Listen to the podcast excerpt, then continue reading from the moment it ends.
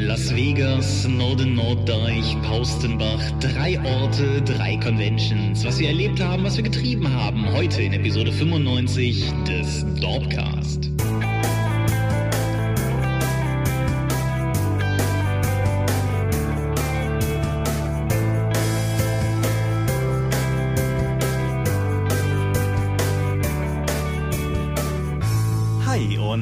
Willkommen zu Episode 95 des Dorpcast.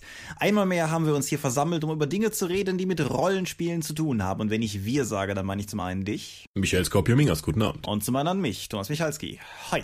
Und worüber reden wir heute? Über Cons, also zumindest über Cons, die wir jetzt in den letzten Wochen besucht haben, weil da ist ganz schön was zusammengekommen. Ja, genau. Wir haben die Cons und wir haben ein, zwei andere Dinge, die, sagen wir mal, nicht so wirklich was mit den Cons zu tun haben, aber die ebenfalls angefallen sind. Ist es damit eine Kaffeeklatsch-Episode? Ich wollte gerade sagen, man könnte argumentieren, dass das hier eine Kaffeeklatsch-Episode ist. Hatten wir ja schon lange nicht mehr, also machen wir einfach. Alles klar, herzlich willkommen zum, ich glaube, vierten Kaffeeklatsch der Dorp. Wie dem auch sei, genau. Ihr hört, die Tonqualität ist wieder gut. Das hängt damit zusammen, dass wir wieder an unseren Mikros sitzen und aufzeichnen. Und wenn jetzt einer von uns mal wieder das falsche Mikro eingestellt hat, dann ist das eine peinliche Aussage von mir gewesen, die ich rausschneiden muss. Bevor wir aber zu unseren Themen kommen, haben wir kein Thema vor dem Thema, weil alles nach der Medienschau ist Thema vor dem Thema nach. Wie auch immer. Wir reden über Medien. Fängst du an? Äh, ja. Ich habe vor einer ganzen Weile jetzt schon den Film Gods of Egypt gesehen. Ist das der mit Christian Bale oder der andere? Das ist der mit der mit CGI. Ah ja, okay, genau. Mhm. So, warum geht es? Das kann ich nicht genau sagen. Der Film ersäuft einfach in seinem Bombast und in dem sich ständig überschlagenden Drang noch größer zu werden. Ich glaube aber, es geht um einen menschlichen Dieb und um einen ägyptischen Gott, dem die Augen gestohlen werden von seinem Bruder und der böse Bruder, gespielt von Gerald Butler, hat noch die Idee, ich bringe jetzt sowieso alle anderen Götter um, werde jetzt so zum Obergott. Der kämpft nicht nur gegen die, sondern besiegt sie auch und nimmt ihnen dann wie zum Beispiel äh, die, die Augen raus oder die Flügel ab oder nimmt, macht sonstige Sachen. Warum macht er das? Ha, am Ende kann er sich daraus nämlich seine Power Armor, die alle ägyptischen Götter übrigens haben und sich einfach dann lostreten können, dann auch noch um abzugraden. Ich fühle mich sehr seelenverbunden mit diesem Typen. Mhm. Power Gaming, Power Armor, alles dabei. Die Götter in dem Film sind alle so doppelt so groß wie Menschen, sehen aber sonst aus wie Menschen. Außerdem bluten sie Gold. Okay. Ist so. Ich weiß nicht, ob das irgendwie so durchbelegt ist oder ob man noch mehr CGI in diesen Film einbauen wollte. Das ist jedenfalls die Sache. Warum sage ich, dass es eigentlich auch um menschlichen Dieb geht? Das vergisst der Film nämlich irgendwann mal zwischendrin, als man nämlich den hübschen Lannister-Typen, wie hieß er nochmal, der Darsteller? Ah, du den Bruder da von dem Zwillingspärchen. Viel ganz komischer Name. Egal. Der ist der eigentliche Hauptdarsteller des Films und der wird auch ab der Mitte, äh, weil er einer der Götter ist, dem die Augen halt geklaut werden. Und so ab der Mitte des Films geht eigentlich nur noch um ihn und der Dieb darf halt mitlaufen und irgendwie den großen Göttern beim Prügeln zuschauen, weil, hey, Menschen können sich nicht in irgendwelche geilen Sachen verwandeln oder sonstiges CGI-Effekte um sich scharen. Es wird viel gekämpft, weggelaufen, es gibt Monster, es gibt Leute, die gegeneinander kämpfen, es gibt mystische Kreaturen. Ja, es ist ein völlig egaler Film, der halt in seinem Bobast, wie eingangs erwähnt, völlig absäuft und deswegen auch nicht im Gedächtnis bleibt, weil sieht's gut aus? Ja, eigentlich schon, aber das reicht halt nicht mehr, weil alle Filme diesen Bombast haben und dann geht er einfach im Sommerblockbuster-Kino auch unter. Deswegen, meh. Ja, okay. Habe ich den über Amazon Prime gesehen? Ich denke schon. Dann ist es Zeit für einen Catching. Catching! Ja, ich habe gerade mal nachgeguckt. Nein, das Ding mit Christian Bale natürlich war Exodus, Götter und Könige, das äh, ah, das war aber die, Ja, das war aber diese Brudergeschichte, ne? Ja, ja, das ist das ist halt die die Moses-Verfilmung von Ridley Scott, den hatte ich im Sinn. Die waren halt, mhm. die sind glaube ich beide zu Recht dafür kritisiert worden, dass es Filme in der Region sind, in der ja nur Weiße irgendwie in den Hauptrollen Ja, genau, da habe ich doch gar nicht drauf eingegangen, weil, äh, hey, lass uns einfach einen Film in Ägypten machen und nur weiße Darsteller casten. vor, vor allen Dingen in der Götterrolle ist das geil. Obwohl einer der Götter ist ein Schwarzer. Ja, das macht's bestimmt total besser oder so. Ja, das ist auch eigentlich der Comic Relief Gott. Der kommt erst später dazu. Aber sonst alle handlungstragenden Leute und auch der Götterübervater, da der jedes Mal gegen die Dunkelheit kämpft und die Weltenschlange oder was das da oben auch immer ist bei den Ägyptern. Das ist schon viel zu lange her. Der ist natürlich auch noch, der ist der älteste und weiße Mann, den man überhaupt da finden kann. Von daher, hey, was ne, ne Botschaft. Ja, gut. Der hübsche Lannister-Darsteller ist übrigens Nikolai Costa-Waldau. Ja, es klang wie ein Fisch, ich wusste es. Ja, ist ein Däne, der Mann. Aber gut. Ich übernehme, mache weiter. Ich habe ein Buch gelesen und dieses Buch wird wie immer von dem Disclaimer vorangestellt, beschrieben, dass es von den Vögten ist. Und insofern ich hier voreingenommen bin. Judith und Christian Vogt schreiben Bücher. Diverse davon haben wir hier schon erwähnt. Eines davon war Die zerbrochene Puppe, ein Steampunk-Roman, der vor einigen Jahren sehr positiv aufgenommen wurde, nicht nur von uns. Und da ist jetzt äh, letztes Jahr Die verlorene Puppe erschienen, ein ja, Sequel, aber um Ecken. Es spielt in derselben Welt, es spielt später, es hat Überschneidungen, aber es ist in sich erstmal eine eigene Geschichte. Mhm. Und es ist ein absolut fantastisches Buch geworden, muss ich sagen. Wie gesagt, ich bin, bin da vermutlich voreingenommen, aber ich bin lange nicht mehr von, von einem Buch so unerwartet mitgenommen worden. Das Ganze beginnt mit einem sehr, sehr interessanten Setting. Insofern finde ich, als dass die Protagonisten ein fahrender Zirkus sind und weil es Steampunk ist, fahren die natürlich nicht mit Planwagen oder so, sondern mit einem Luftschiff. Und im Laufe des Buches erlebt man verrückte Wissenschaft, absurde Luftschlachten, eine Expedition rüber zum westlich gelegenen Kontinent mit Inka und Maya anlehen. Spoiler! Ich denke, so viel zu sagen ist okay und alles, was darüber hinausgeht, werde ich an dieser Stelle auch nicht sagen, aber das ist, also es ist wirklich ein unglaublich spannendes Buch, es ist ein fesselndes Buch, es ist, es hat sehr viele Wendungen, sowohl was die Charakterentwicklungen betrifft, als auch was die eigentliche Storyentwicklung betrifft. Also, wer mich am Anfang gefragt hätte, wie ich glaube, dass das Buch weitergeht, hätte eine vermutlich sehr falsche Einschätzung bekommen. Wer mich in der Mitte gefragt hätte, ebenso. Und wer mich irgendwie 50 Seiten vor Ende gefragt hätte, auch. Es schlägt ein paar sehr unerwartete, aber immer sehr schlüssige Haken. Es ist, wie ich sagen, es, ist, es hat keine Längen, aber es ist jetzt auch nicht irgendwie gehetzt. Charakterentwicklung kommt nicht zu kurz. Figuren sind alle schön gezeichnet. Und das alternative Steampunk, Europa und Meer-Setting mit anhaltender Eiszeit, das sie in Eis und Dampf ja auch Rollenspiel spielbar gemacht haben, ist halt schon ein verdammt cooles Setting, weil es halt anders genug ist, um exotisch zu sein, aber andererseits eine Alternativwelt bildet, wie ich sie so in der Form eigentlich auch von anderen Steampunk-Settings nicht kenne. Kurzum, dicke, schwere Empfehlung. Einzige, winzige, einzige Einschränkung, jetzt sind wir schon beim maximalsten Nitpicking. Aber es ist mir in letzter Zeit nochmal bei ein paar Sachen aufgefallen, die bei Feder und Schwert erscheinen, beziehungsweise respektive jetzt ja so indirekt auch bei Uhrwerk. Ich hätte echt kein Problem damit, ein bisschen mehr zu bezahlen, wenn die Schriftgröße größer wäre. ich, also ich habe es auf meiner E-Book-Wunschliste bei Amazon stehen, nachdem ich ja vor zwei Jahren oder so auf dem Buchmesse-Con eine Lesung von Ihnen dazu mitbekommen habe. Ja, und da kann ich das ja selbst regulieren. Ja, aber ich habe das bei den gedruckten Restenfiles-Sachen. Ich habe das früher schon bei den Engelromanen gehabt, bis auf beim letzten, wo sie offensichtlich keine Lust mehr hatten und die Schrift größer machten, um das dünne Buch überhaupt voll zu kriegen. und was mich halt, also ich, ich würde schätzen, es ist neun. Ich habe kein Typometer dran gelegt, aber ich würde sagen, es ist Punkt neun oder sowas. Das ist jetzt nicht unlesbar klein. Krass. Aber es ist halt schon abends also, unter ja. der Leselampe, wie gesagt. Du wirst halt auch nicht jünger, ne, Thomas? Das ist richtig, das werden wir alle nicht. Nee, und da muss ich halt einfach sagen, das ist, wie gesagt, minimales Nitpicken. Dafür kann das Buch, also dafür können die Autoren überhaupt nichts, aber wenn ich, wie gesagt, die Wahl hätte, irgendwie drei Euro mehr zu bezahlen und dafür ein dickeres Buch mit größerer Schrift zu haben, würde ich sofort tun. Du könntest drei Euro weniger bezahlen, um damit das E-Book zu bekommen, wo du die Schriftgröße modulieren kannst. Ja, aber dann habe ich kein Buch in der Hand, sondern so ein äh. Kindle mit Einsen und Nullen. Das ist doch völlig doof. Ach, bitte. Du bist wieder dran. Da ich ja, dazu kommen wir gleich noch, ja jetzt etwas länger unterwegs war, hatte ich die Gelegenheit, in diesem Flugzeug viele Filme zu gucken. Und als erstes möchte ich über das kalte Herz reden, einen deutschen Märchenfilm, der mich so geärgert hat, dass ich es jetzt unbedingt erstmal loswerden muss. da geht unser Zeitplan dahin. Ja gut, dann, dann ranch mal los.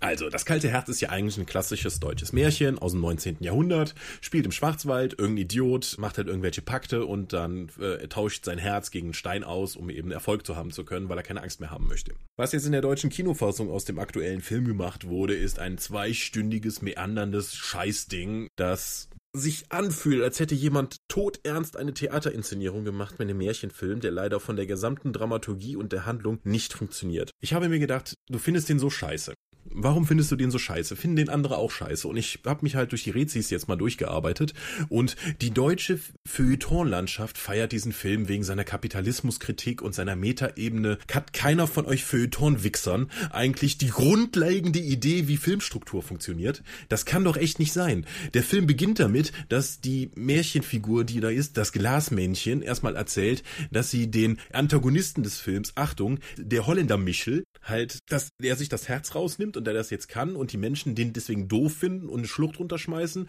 und das Holz und das Glasmännchen ihn dann, weil er hat ja kein Herz mehr, er kann ja nicht sterben, dann durch ihre Magie in dieser Schlucht festhalten. Zack, Etablierung des Bösewichts des Films. Könnte man denken, denn weißt du, wann der Holländer Michel jetzt nochmal in Erscheinung tritt und mit dem Rest des Films interagiert? Äh, du hast mich gestern gespoilert, was diese Frage 60 betrifft. Minuten später!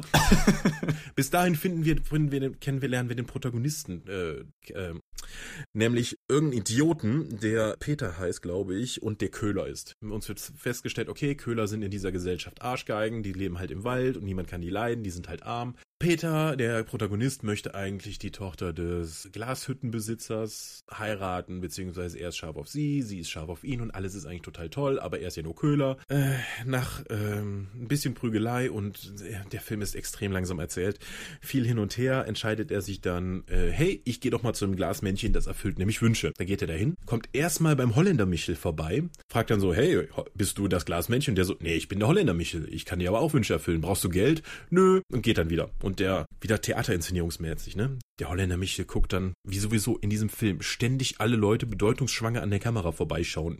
Ewig lang in Einstellungen. Es ist so bedrückend, dass ich exakt weiß, was du damit meinst. Ich, ohne den Film gesehen zu haben, weiß ich exakt, was für, für eine Trope du beschreibst, ja. Und das ist konstant so. Und der Holländer Michel guckt dann noch an ihm vorbei und denkt dann, ich habe das Gefühl, dass du zurückkommen wirst. Wer macht denn sowas in einem Film? Ich habe sowas in Theatern gesehen, in, der, in einer klassischen Inszenierung oder so etwas, aber doch nicht in einem Film.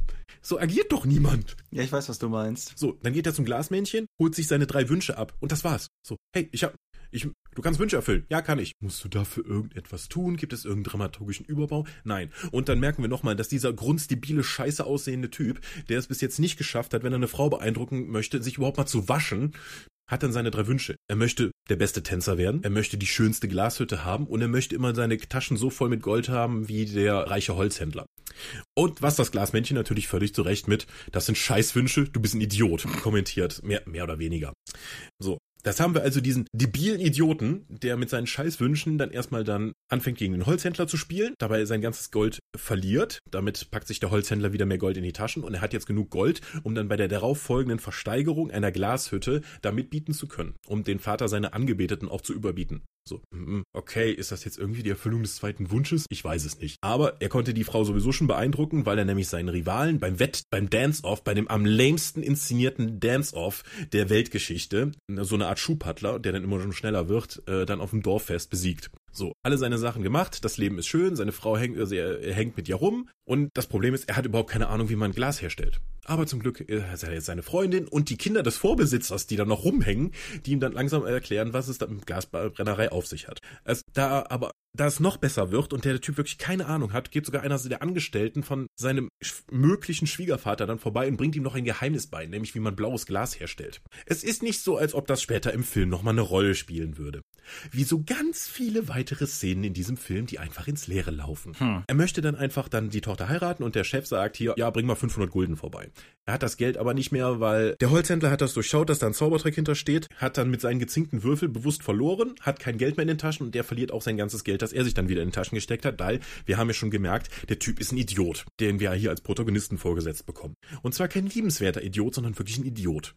So, er wird dann eine Hexerei angeklagt, muss dann irgendwie fliehen und hat auch kein Geld mehr und geht dann deswegen jetzt nach einer Stunde, es ist eine Stunde bis jetzt passiert, und geht dann jetzt zum Holzmichel und beschließt, okay, hier, nehmt mir das Herz raus, gebt mir dafür einen Stein, weil das Argument ist, wenn du keine Angst mehr hast, kannst du auch Geld verdienen. Das Geld kommt dann von alleine. Ah, hier kommt die Kapitalismuskritik ins Spiel. Ja, Moment, es gibt auch noch ganz viel von den Holzfällern und den internationalen und den Kapitalismus, der sich aufbaut, weil das ist ja im Schwarzwald, dass die natürlichen Ressourcen da ausgebeutet werden, um dann eben in Holland das Holz zu verkaufen, um dann eben reich zu werden auf die Kosten von kleinen Leuten, dem armen Köhler, der noch mit ehrlicher Arbeit was macht. Es ist so in die Fresse. Es gibt keine Subtilität, was die Kritik da angeht. Auch die Ökokritik dahinter. Wenn das, das Glasmännchen sieht aus wie ein abgefuckter Aborigine und äh, darf die ganze Zeit solche Ökosprüche auch Richtung Kamera so an der Kamera vorbei, bedeutungsschwanger schauen und dann diese Sätze sagen. Aber okay, Schnitt. Er hat das Herz raus, Schnitt, er kommt zurück, hat zurückgegelte Haare, hey, und hat sich gewaschen. Hey, wir wissen, er ist erfolgreich. Aber er ist ein Arschloch. Er versucht seine Freundin zu vergewaltigen. Der Vater stimmt aber zu, äh, dass das irgendwie geheiratet wird. Äh, es, viel Larifari. Es kommt zwischenzeitlich noch raus, dass auch alle anderen erfolgreichen Leute des Dorfes halt ihr Herz gegen einen Stein ausgetauscht haben und deswegen nur so erfolgreich werden konnten. Ah, habe ich überhaupt erwähnt, dass sein Vater zwischenzeitlich von dem Holzhändler erschlagen wurde? Nein. Nein, weil es auch gar nicht wichtig ist. Das passiert halt auch noch. Egal.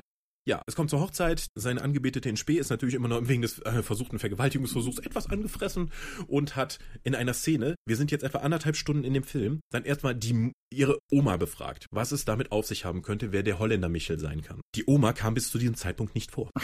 Das heißt, nach 90 Minuten führen die noch einen neuen Charakter ein, um irgendwie der einem anderen äh, Charakter aus diesem Film etwas zu erklären. Aber sie erklärt es nicht, weil der Zuschauer hat es an sich ja auch schon mitbekommen. Also, wie inszeniert man das? Die Frau fragt die Oma, die Oma guckt bedeutungsschwanger an der Kamera vorbei. um eben zu wissen, sie weiß, wer der Holzmichel ist und kann ja jetzt alles erklären, weil es so grausam ist. Der Typ, unser Hauptprotagonist, verfolgt seine Angebetete, die fällt einen Berg runter, ist tot. Er hat jetzt schlechtes Gewissen, was er eigentlich nicht mehr haben könnte, weil er hat kein Herz mehr und beschließt jetzt, ich will mir mein Herz zurückholen. Mhm. Geht zum Holländer Michel, der Holländer Michel sagt, nö, also beschließt er, den Holländer Michel zu verprügeln. Das klappt, indem er ihm wieder sein altes Herz reinstößt. Und dann haben Schnips alle Leute, die vorher ein Steinherz hatten, wieder ihr normales Herz und die Frau wird wiederbelebt, indem sich das Glasmännchen opfert, damit die Menschen etwas aus ihrer Zukunft machen können. Ich hasse alles an diesem Film. Die Struktur ist zum Kotzen. Die Charaktere haben überhaupt, haben stellenweise überhaupt keine Motivation. Das Glasmännchen hat keine Motivation, diese Wünsche zu erfüllen, fordert auch keine Gegenleistung dafür. Der, was der Holzmichel überhaupt mit den gesammelten Herzen machen möchte, ist ein völliges Mysterium. Er hat dadurch keine Macht angesammelt, um irgendwie aus dieser magischen Barriere rauszukommen. Er wird dadurch selbst nicht stärker. Er macht das einfach nur, um, damit andere Leute ein Steinherz haben und erfolgreich sein können. Die, die Angebetete ist, weil ist auf, ist, tut wenig selbst, ist eigentlich nur ein Objekt der Begierde für unseren Protagonisten, der völlig unsympathisch ist und der auch seine Wandlung ist nicht glaubwürdig. Es ist ein katastrophaler Film mit zumindest ansehnlichen Spezialeffekten, die nur hier und da reinkommen. Es gibt grausam choreografierte Kampfszenen, weil Leute haben irgendwo offensichtlich im Schwarzwald damals mit Stöcken gekämpft und deren Kampfmanöver weitestgehend darauf abziehen, auf den Stock des Gegners zu schlagen und nicht versuchen, den Gegner zu treffen. Was ich cool fand, offensichtlich sind die Zünfte, denen man da angehört, haben sich dadurch etabliert, indem man ein besonderes Symbol in die Stirn tätowiert bekommt und einige Leute haben sogar noch die Wangen runtergehende Tätowierungen. Das lässt sie ein bisschen wild aussehen, passt aber irgendwie macht es irgendwie stimmiger. Hm. Aber darüber hinaus ist das eine zweistündige Zumutung. Ich habe immer wieder auf den Bildschirm getippt zu sagen, so wie lang geht das noch? So Moment, zu welcher, zu welchem Zeitpunkt des Films kommen sie zu welchem Entschluss, um noch irgendwas anderes zu machen oder neue Charaktere einzuführen? Ganz, ganz, ganz grauenhaft. Ja, gut. Also ich finde es insofern schade, als dass der Film mich damals halt insofern erstens neugierig gemacht hatte, weil es halt letztes Jahr ein Trailer war, der mir unterkam für einen deutschen Genrefilm. Das ist ja für sich genommen schon mal irritierend genug. Mhm. Und dann spielt es halt auch noch im Schwarzwald, für den ich ja eine, eine ganz besondere eigene Liebe hege. Aber nach dem, was du jetzt so gesagt hast. Guck dir mal an, hey, vielleicht irre ich mich ja. Vielleicht haben die Feuilleton-Schreiber, ich entschuldige mich für meinen vorherigen Ausbruch, ja doch irgendwie doch recht. Und die Amazon-Rezis sind auch positiv. Also irgendwie, entweder habe ich den Film nicht verstanden oder ich bin der Einzige, der zugeschaut hat, der der zumindest Medien erfahren genug ist, um irgendwie Struktur eines Films durchschauen zu können. Ähm, ja, das ist ja spannend. Ne? Ich habe gerade mal bei Wer streamt ist, haben wir letztes Mal schon erwähnt, eingegeben, das kalte Herz. Den 2016er Film hat die Datenbank nicht mal drin. Okay, ist auch ein Statement. Was ich noch, was den Feuilleton und die Rezis betrifft, einwerfen kann, ist, ich habe hier, während du berichtet hast, habe ich mal IMDb aufgerufen. Also im internationalen Markt, IMDb-Bewertung liegt der Film bei 5,9 von 10. Das klingt ja schon mal zumindest negativer. Wenn noch nicht so von Hass erfüllt wie deine Beschreibung. Ja, einfach zwei Stunden im Flugzeug einfach deswegen verschwendet. Da hätte ich auch einen anderen Film gucken können. ich hatte La La Land zur Auswahl, aber ich habe mir gedacht, nee, gebe ich eher dem eine Chance. Hättest du mal besser auf mich gehört und La La Land geguckt. Nee, ich weiß nicht, dann hätte ich ja jetzt nicht hier zehn Minuten renten können. Ja. Soll ich noch einen positiven Film so also als Absacker hinten ran? Oh, bitte.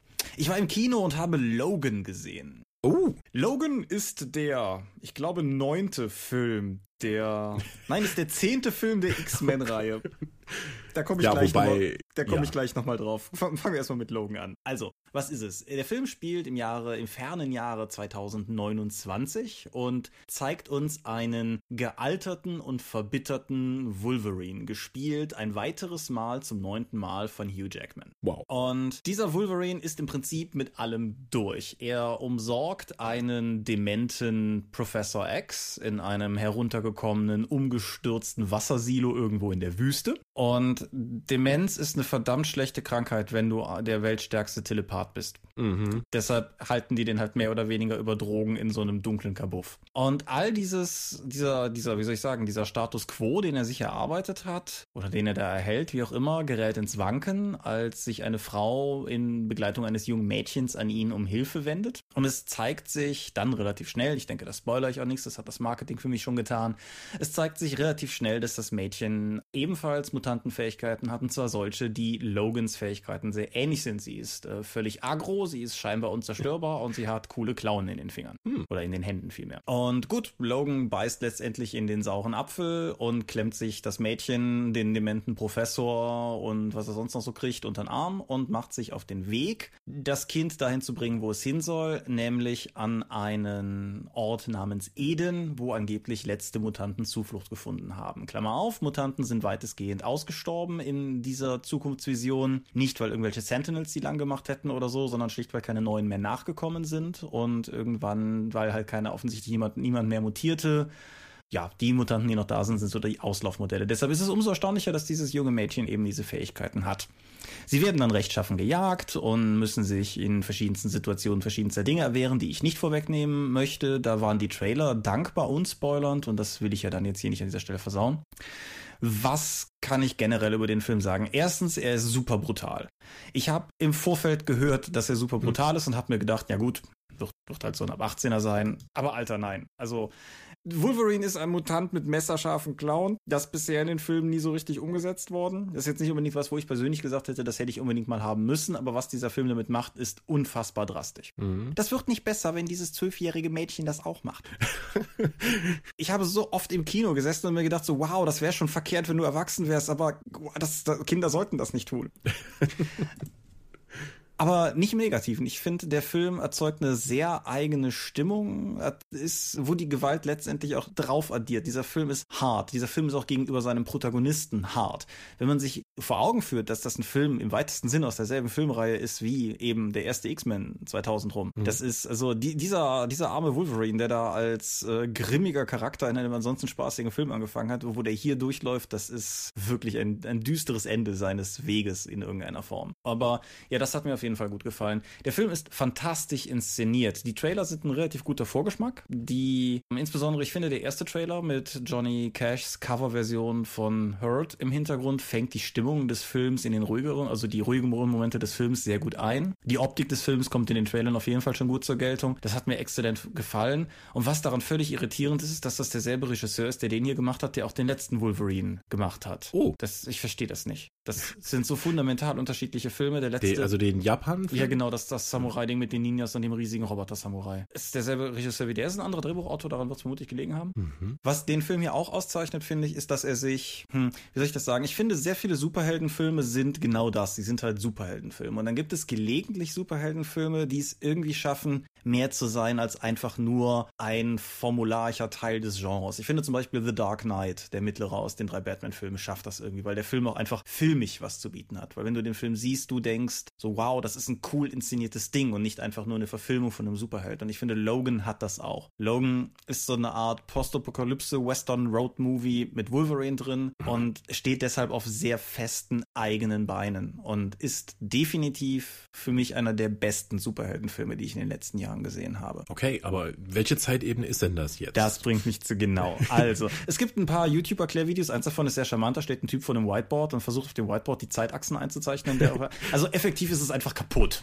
So. Ich ähm, kenne das noch von Red Letter Media, wo sie versucht haben, den neuen Terminator-Film da einzuplanen. Also, ja, grundsätzlich hast du ja zwei Zeitachsen. Du hast die klassische alte Zeitachse X-Men 1, X-Men 2, X-Men 3 und dann mutmaßlich den katastrophalen ersten X-Men Origins Wolverine und so weiter. Und dann hast du halt eine zweite Zeitachse, die aufgemacht wurde in Days of Future Past oder zu Deutsch Zukunft ist Vergangenheit, der zweite von den Prequel X-Men Filmen wo sie ja die gegen, also die Zukunft verändert haben, weshalb sie eine zweite Zeitachse aufgemacht haben. Diese zweite Zeitachse wäre eine perfekte Möglichkeit gewesen, da nochmal Konkurrenz in die Reihe zu bringen, die bis dahin schon ein großer Clusterfuck von Widersprüchen war. Diese Chance haben sie völlig verkackt, um direkt im nächsten Film X-Men Apocalypse alles zu versauen, was sie sich damit erarbeitet hatten. Aha. Und Logan passt zu nix. er muss, er kann nicht auf der ursprünglichen Zeitachse basieren, weil in der ursprünglichen Zeitachse der Professor irgendwie geplatzt wurde, könnte man vermuten. Aber das hm. Ende vom zweiten Wolverine-Film, Weg des Kriegers, das Asien-Ding, hat da im Prinzip auch schon gegen gesprochen. Das passt aber auch nicht zum Ende von X-Men 3. Aber gut, gehen wir einfach mal davon aus, dass es nicht diese Zeitachse ist. Dann bist du in der anderen Zeitachse. Das kann aber nicht sein, weil in Logan auf Szenen Referenz gezogen wird, die im ersten X-Men sind. Der erste X-Men passiert aber in dieser Zeitachse nicht, weil in dieser Zeitachse passiert nächstes Jahr ein neuer Film, der zur selben Zeit spielt wie der alte X-Men auch. Ach. Gnarf. Das ist ähnlich wie mit den Comics, oder? Wie die ja auch ständig rebootet werden und dann in anderen Universen oder stellenweise parallel laufen, wo du auch sagen kannst, ich mag Batman. Ja, welchen, zu welchem Zeitpunkt? Das ist korrekt, aber die Comics haben zumindest den Anstand, das normalerweise irgendwie titeltechnisch kenntlich zu machen. Ja. Irgendwie wie Astonishing X-Men, wie Amazing X-Men, irgendwie sowas in der Art halt. Und das macht die Filmreihe halt überhaupt nicht. Was eigentlich das abgefuckteste ist, ist, dass es in Logan X-Men Comics gibt. Äh. Das ist aber Meta. Ja, das gehört tatsächlich in den Plot rein. Inwiefern will ich das nicht spoilern, aber es scheint vor allen Dingen darauf zu beruhen, dass zu den Hochzeiten, als die X-Men auch von der Bevölkerung nicht mal, mal nicht gehasst wurden, offensichtlich Comics erschienen sind, in denen ihre Taten glorifiziert werden. Und für die Filmdarstellung dieser Comics haben sie echte alte X-Men-Zeichner akquiriert und haben die halt neue Comics zeichnen lassen, um das halt weiterzutragen. Mhm. Aber ja, du hast recht, das ist sehr meta. Mhm.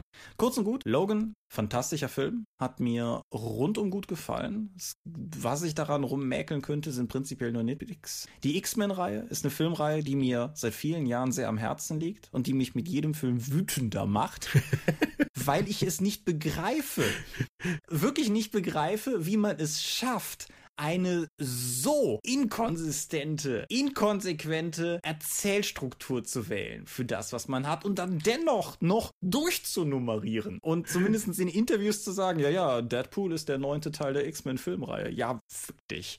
Also. ja, aber ich dachte dir, aber was? Nee, Moment, das geht doch nicht. Aber der ist ja auch nicht Teil des Marvel Universe. Nein, nein, aber das ist, das ist ja kein Problem. Deadpool ist ja auch von Fox gewesen, der Film. Und das in hm. X-Men Origins Wolverine Wolverine schon mal in Deadpool vorkam und der ganz anders war als Charakter, ist im Prinzip. Ja, das ist, da redet doch keiner mehr drüber. Ich verlinke unter diesem Dorpcast einen Auszug aus der deutschen Wikipedia, dass ich das mal tun würde. Weil die deutsche Wikipedia hat eine Übersicht über Kontinuitätsfehler der X-Men-Filmreihe. Oh. Das ist eine lange und interessante Lektüre. Auch so, erinnert ihr euch an den großen, dicken Schwarzen in dem einen Film? Der wird jetzt von Peter Dinklage in dem anderen gespielt. Ist jetzt wohl offensichtlich ein weißer Halbwüchsiger, mhm. war? Ja, nein. Also, ich könnte da jetzt noch noch stundenlang ranten, möchte ich aber eigentlich gar nicht tun. Wie gesagt, ich mag die Filmreihe. Logan insbesondere ist ein besonders cooles und sehenswertes Ding, aber mhm. können wir die vielleicht irgendwann mal rebooten und sauber neu machen? Mal gucken. Ja. Wollen wir zum Thema kommen? Den Themen. Ja, genau. Zum Kaffeeklatsch. ja. Wir können über drei Cons reden, also seit dem letzten Dorpcast, was ja echt schon mal eine ansehnliche Zahl ist. Ist stramm, ja. Ja. Fangen wir doch direkt mal mit der Con an, die als erstes war. Mhm. Unsere Con. Unsere Con, die Drakon, die kleine und sympathische Pen Paper Convention in der Eifel, ja. Genau. Haben wir schon mal gehört hier. Ja. Mm, wir waren zum ersten Mal an einer neuen Location, nämlich im Schullandheim in Paustenbach. Das klingt nach dem Ende der Welt und ist insofern nicht ganz falsch, aber es ist weniger das Ende der Welt als unsere alte Location. Mhm. Wenn die Straße hat einen richtigen Straßennamen und es heißt nicht mehr Dröft. Aber ja, na, ich muss sagen, also fangen wir vielleicht mal einfach damit an, so von, aus Veranstalter-Sicht. Ich finde die neue Location großartig. Ich bin von dem ja. Haus total angetan. Es gibt diverse kleine Räume, in die man sich für Runden zurückziehen kann. Es gibt einen größeren Raum, in dem man spielen kann und einen, ja, Eingangshallen, irgendwas Raum, wo man theoretisch auch noch Tische hinstellen könnte, aber war gar nicht nötig aufgrund des Platzes. Es gibt noch diese abgefahrene Gymnastikhalle, in die wir auch Runden gestellt haben. Irgendwie, es, es gibt Schlafmöglichkeiten, zu denen kannst du mehr sagen als ich. Ich habe ihn ja zum Pennen heimgefahren aufgrund von örtlicher Nähe. Und ja, das hat mir auf jeden Fall. Stimmt, ich hatte ja den VIP-Raum. Hattest du? Also es war niemand anders da. Okay, dann hat, hat Lars das ja gut gemacht.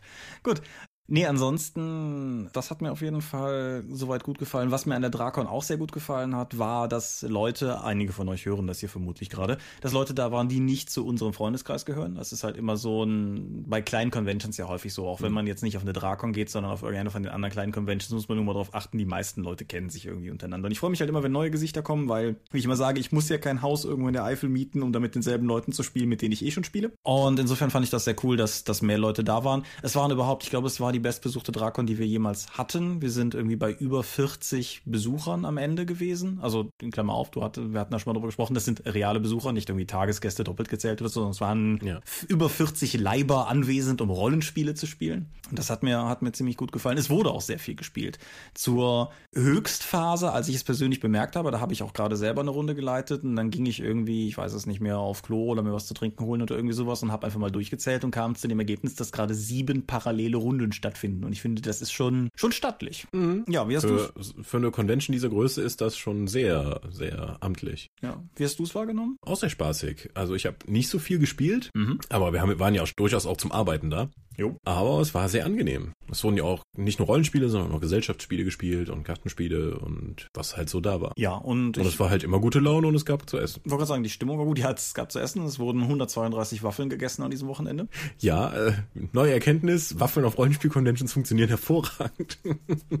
Ja, wir hatten in den Vorjahren auf Drakons immer Kuchen frisch gebacken vor Ort, aber ich weiß gar nicht genau warum. Aber Ellie, die Frau, die bei uns halt für den Bereich immer so ein bisschen zuständig ist, hat dieses Mal wohl beschlossen, mal ihr Waffeleisen auszuführen. Und das war durchaus eine gute Idee, möchte ich sagen. Wer die letzte Folge, die Sonderepisode vom Dorpcast live von der Drakon quasi gehört hat, konnte ja sogar live zuhören, wie du dir im Hintergrund an der Waffel die Finger verbrennst. naja, es, ich habe es nicht verbrannt. Ich war halt nur zu gierig. Ja, nee, das, das war auf jeden Fall soweit alles, alles ganz cool. Wir haben auch schon einen neuen Termin am Start. Ich erwarte noch die finale Buchungsbestätigung, aber warte, lass mich kurz auf den Kalender gucken, damit ich jetzt nichts Falsches sage. Das wäre nämlich echt peinlich. Das müsste das Wochenende vom 13. bis 15. April 2018 sein. Wäre das also, das ist ja noch ewig hin. Ja, aber wir waren halt auch ziemlich angefixt von unserer eigenen Veranstaltung und dann haben wir halt die Übergabe am Ende des Tages gemacht, also am, am Sonntag und dann sagte die Frau halt irgendwie, ob es uns gefallen hätte und wir sagten ja und wir wollen auf jeden Fall wiederkommen und dann meinte sie so, ja, dann guckt aber mal, das ist schon ziemlich voll nächstes Jahr. Was dazu führt, dass wir die Buchungsanfrage für die Drakon 12 am Abend des Sonntags der Drakon 11 rausgeschickt haben. Auch das zeigt, glaube ich, wie glücklich und zufrieden wir mit der ganzen Nummer waren. Und es gibt WLAN. Und es, ja, genau, es gibt In einem Teil der Kon Ja, Freifunk ist es. Aber ja, genau, kriegt, kriegt man vor Ort.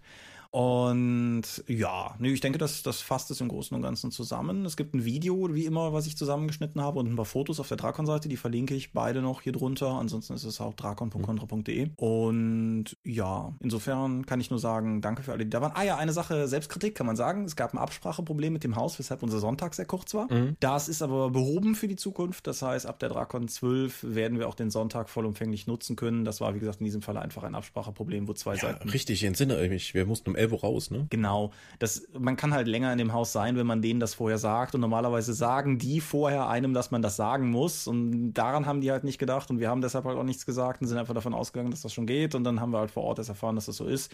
Ich hatte nicht das, also es war schade, aber ich hatte nicht das Gefühl, dass uns das jemand vor Ort wirklich übel genommen hat. Und wie gesagt, ab der Drakon 12 werden wir dann halt einfach anmelden, dass wir den Sonntag eben auch haben wollen, weil da wäre bestimmt noch was gegangen. Mhm. Was man noch erwähnen könnte, war, dass wir ein Dorp-Redaktionssitzungstreffen hatten. Ja. Die sind ja. Das meinte ich mit Arbeit unter anderem. Genau, aber man kann das ja vielleicht noch ausführen, weil wenn wir sagen, wir haben auch gearbeitet, könnte es ja auch so sein, dass wir uns unsere grünen Hemden angezogen und in einer verschrobenen Ecke irgendwie geheime Ulysses-Dinge geplant haben. Das haben wir ja nicht. Ja, auch. Also ja. ohne T-Shirts.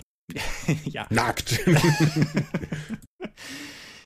Ja, wir waren angezogen, als wir uns für die Dorp-Sache zusammengesetzt haben. Und äh, ich sag mal, ich bin tendenziell durchaus guter Dinge, dass da produktive Sachen bei rausgekommen sind. Gerade Markus, dessen Daten ich auch gerettet habe, da haben wir ja auch auf der Dorp die Tag neulich noch drüber geschrieben oder auf der Patreon-Seite vielmehr. Und Markus und ich arbeiten gerade beide daran, mal wieder Downloads fertig zu kriegen. Und ich bin da durchaus auch zuversichtlich, dass ich sag mal, bis zur RPC wir auf jeden Fall irgendwie mal wieder was Neues auf der Seite haben werden. Das war schon gut. Mhm. Ja. Wir haben auch gespielt. Ja, stimmt. Du hast was geleitet? Genau, ich habe Shadowrun Anarchy geleitet. Ich bin mir nicht sicher, wie gut ich das wie gut es gelaufen ist. Irgendwie, es war, es war ein also ich, so als die 50 Prozent dieses Mainstream-Podcasts hier, habe mich durchaus recht schwer getan, mich mit dem wechselnden Spielleiter-Erzähler Dingsbums von Shadowrun Anarchy so richtig anzufreunden. Das war für mich maximal ungewohnter Spielfluss. Ich bin mir nicht sicher, ob es an uns oder am Spiel lag. Aber das wäre was, wo ich auf jeden Fall mal noch mehr vernünftig, wie soll ich sagen, in mich gehen müsste, um dem mal mehr nachzuspüren, woran es da wie gehakt hat. Dennoch. Da gibt's eine ganze Episode zu von unseren österreichischen Kollegen. Genau, der 3W6 Podcast, so heißt er nicht wahr? Irgendwas mit W6 Podcast. ich verlinke ihn auf jeden Fall hier drunter. Und die waren auch nur so bedingt angetan. Ja, ich bin erstens auf die deutsche Ausgabe gespannt. Die hat seit jüngst auch ein Cover und ist äh, wie immer Pegasus technisch völlig günstig, billig, wie auch immer. Also da die deutsche Ausgabe Ausgabe von den Shadowrun-Produkten in der Regel besser ist als das Original. Ja. Wer weiß. Sie haben auf jeden Fall, wenn man so den Ankündigungen nachgeht, auch nochmal an den Regeln gedoktert. Das finde ich nicht schlecht. Aber generell, ich, das, das Regelsystem an sich hat mich angesprochen als ein sehr regelleichtes Shadowrun, weil es mich halt genau da abholt, wo ich hin will. Weil ich mag das Shadowrun-Setting, da haben wir eine ganze Folge drüber gemacht. Aber das Shadowrun-Regelwerk an sich ist halt etwas, womit ich nie warm geworden bin. Aber das Regelwerk von Shadowrun Anarchy ist halt so einfach und tatsächlich selbst in Kämpfen so stringent darin, herzuleiten, was woher kommt. So, an Pool und so. Dass nicht mal die großen W6-Berge, die du teilweise über den Tisch rollst, mich gestört haben, sondern weil es halt so einfach war, auf diesen Pool zu kommen, ist für mich eher so World of Darkness mäßig höchstens halt nett war, mal viele Würfel würfeln zu dürfen in dieser oder jener Situation oder so. Also das hat für mich tatsächlich gut funktioniert. Ich müsste mal ausprobieren, will das auch irgendwann demnächst mal machen, ob dieses Regelwerk für mich runterläuft, wenn man den ganzen wechselnden Spielleiter Hackmack rauslässt und das ganze Oldschool, Top-Down, ich bin der Spielleiter, ihr seid die Spieler mäßig runter. Du bist so autoritär. Du brauchst das. Ja. ja, oder so. Auf jeden Fall. Der Dom unter den Spielleitern. Nee, da gibt's andere, die das für sich beanspruchen. ähm, 20 Schließel. Böser Insider, ich entschuldige mich. Ja, nein, aber das, das ist auf jeden Fall so Grund, ein Grundeindruck, den ich mitgenommen habe. Aber ja, was hast du gespielt? Du hast. Ähm, äh, ich habe spontan, ich habe ja immer Savage Worlds Regeln dabei, weil das geht, kann man ja einfach mal leiten. Meine mhm. eigentliche Idee war dann, ich suche mir fünf Leute, wir machen zusammen, erstellen wir ein Setting, wir machen dann flott Charaktere fertig und dann innerhalb von zwei Stunden in einem selbstgebauten Setting eine eigene Aufgabe dann durchziehen zu können.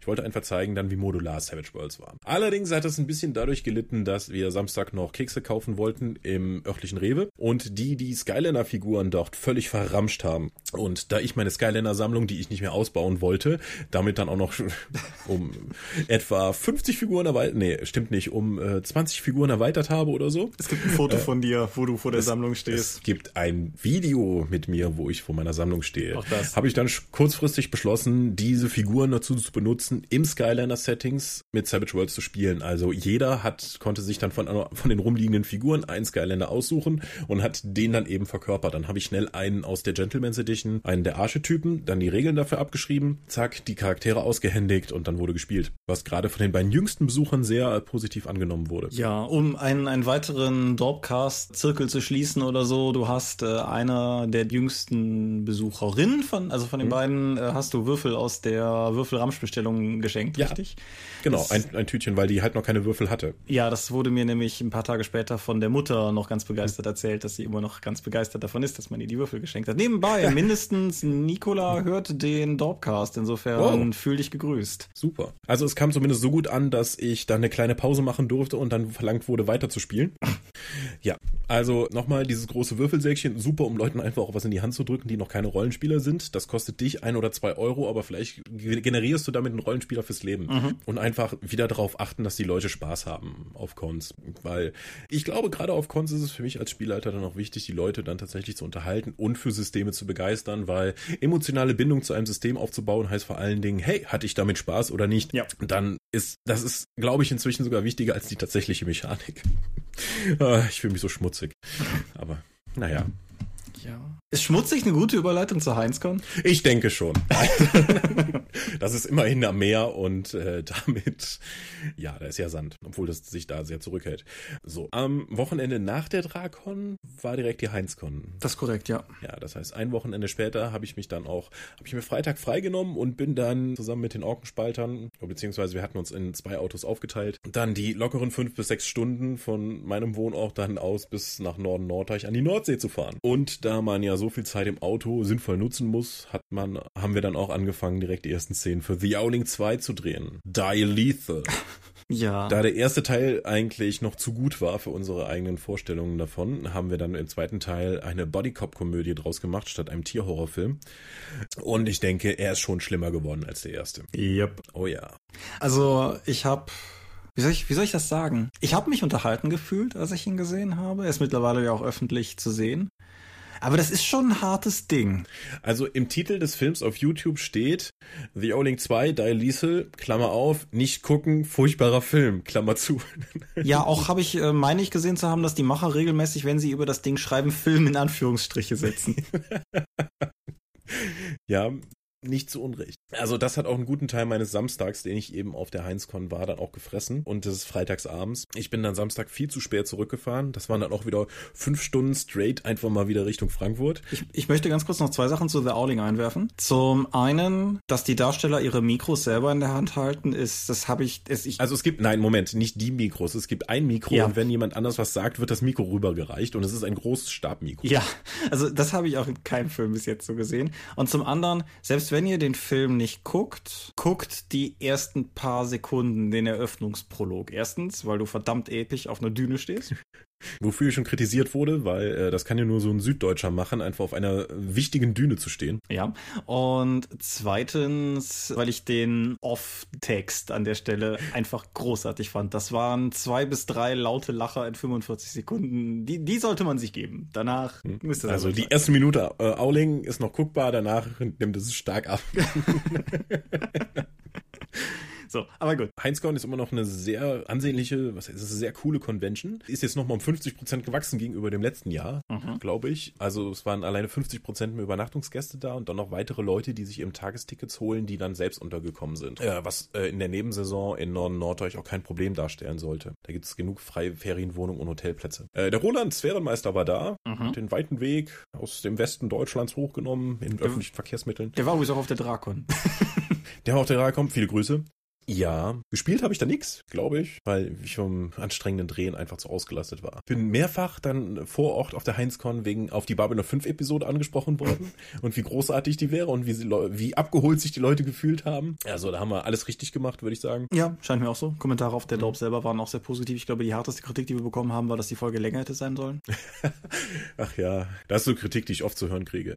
Aber ja, es gab jede Menge Panels. Es gab eine, ich glaube, zehn Neuheiten des Uhrwerk Verlags, die jetzt auf ihrer Messe da präsentiert wurden. Hm. Es gab eine Kontüte mit jede Menge leicht lagertreuem Material oder gerade beendeten Spielreihen, was auch was natürlich total Sinn macht, die dann unters Volk bringen zu können, aber auch eine gute Gelegenheit war, sich preisgünstig oder dann durch Über Übernachtungskarte haben jeder von eins in die Hand gedrückt bekommen, sich eben mit weiteren Hardcover für die Wohnung auszustatten. So 13th Age Grundregelbuch, so ein Myranische Monstren, was ein sehr geiles Monsterbuch ist, war noch mit drin.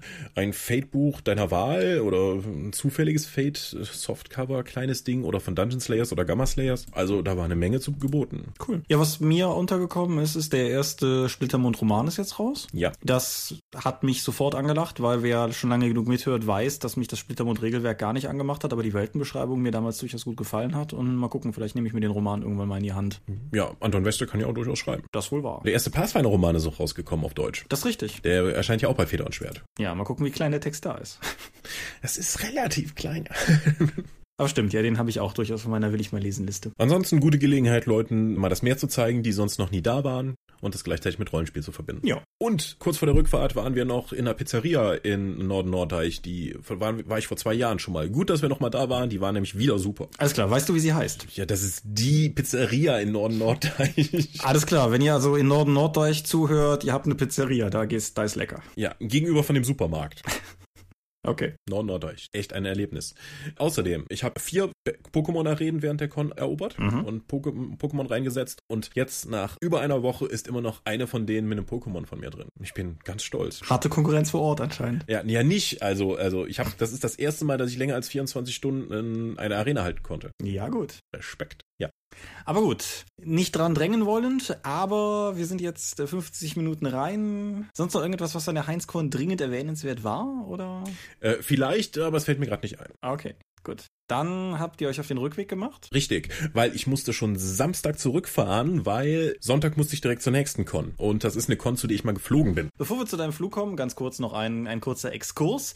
Auf der Rückreise der Orkenspalter, die dann entsprechend erst am Montag stattfand, weil die die Con bis zum Ende mitgenommen haben, sind sie noch über Aachen gekommen, um hier mit mir ein kleines Video zu drehen. Dieses Video ist jetzt schon seit ein paar Tagen online und der Anlass des Videos ist heute, wo wir aufzeichnen, ist der Mittwoch, auch richtig vollumfänglich online gegangen, denn das nutzen wir doch kurz die Chance, um einzuwerfen, dass das Magus die Erleuchtung M20 Crowdfunding angelaufen ist. Das Oho, Magus. aus Gründen, die ich immer noch nicht so richtig verinnerlicht habe, irgendwie dazu geworden ist, dass das Crowdfunding ist, für das ich die Nase in die Kamera halte. Also nicht, dass ich mich beschweren würde. Markus ist das beste Spiel der Welt und das ist gerne etwas, was ich in die Welt trage oder so. Aber ja, das ist auf jeden Fall da, das ist am Start, das ist zu dem Zeitpunkt, wo wir aufzeichnen, schon relativ gut finanziell gestartet. Was aber natürlich nicht bedeutet, dass ich mich nicht über jeden freue, der noch Geld drauf wirft, weil Magus. Und ja, wer sich da entsprechend informieren will, das Crowdfunding verlinke ich unten, genauso wie einen kurzen Artikel, den ich dazu in mein eigenes Blog gepostet habe. Der wird auch online sein, bis diese Folge hier erscheint. Und wie gesagt, deshalb waren die Orkenspalter kurz in Aachen, haben sehr umfänglich über die Verkehrsverhältnisse in Aachen geflucht, Narren. zu Recht.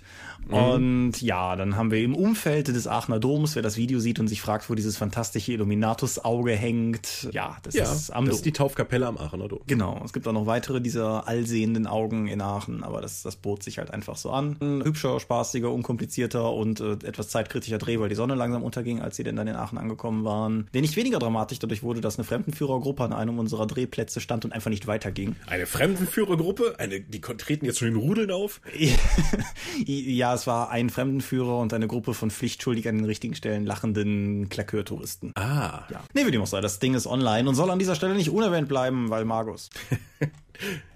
außer im Video mit dir, ne? Ganz toll. Auf jeden Fall. So, jetzt ab mit nach äh, Vegas mit dir. Ach, nee, warte. Apropos, nee, ist ja gar kein Crowdfunding. Ich wollte jetzt einen Überblick machen, aber nein, wir haben die, bei Ulysses auch noch diese Woche die deutsche Version von D&D 5 angekündigt. Das ist richtig, das kann man auch erwähnen, ja. Wir sollten zumindest mal kurz einreden, weil das ist nicht direkt von Ulysses. Das stimmt. Das ist ein bisschen komplizierter, da muss man drauf eingehen. es ist von Gale Force 9. Gale Force 9 hat von Wizard of the Coast den Auftrag bekommen und die Lizenz, anderssprachige, örtlich lokalisierte Sprachvarianten anzubieten.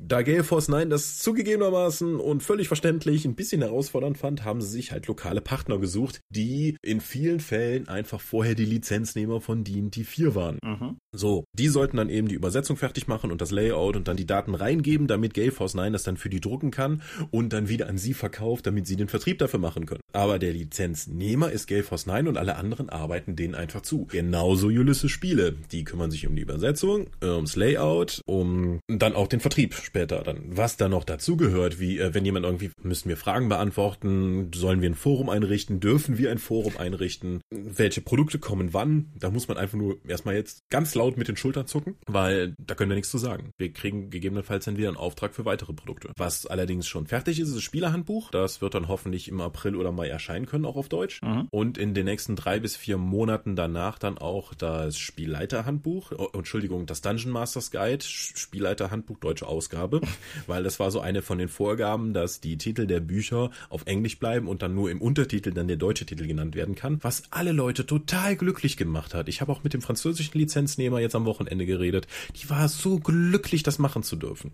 Ja, wobei ich sagen muss, die, die Layout-Lösung, das ist kein Eigenlob, ich weiß nicht, aber mhm. die Layout-Lösung, wie es jetzt gemacht ist, es sieht zumindest nicht doof aus auf dem Cover. Das hat ja, auf dem Buchrücken steht halt immer noch Players Handbook und dann irgendwie kleiner drunter. Ja, ja, okay. es, ist, es ist nicht ideal, aber immerhin, ne? Ja. Ja, Players Handbook, äh, äh, Dungeon Masters Guide und Monster Manual kommen dann noch raus, ebenso wie die Starterbox und die passenden Klassendecks für allen.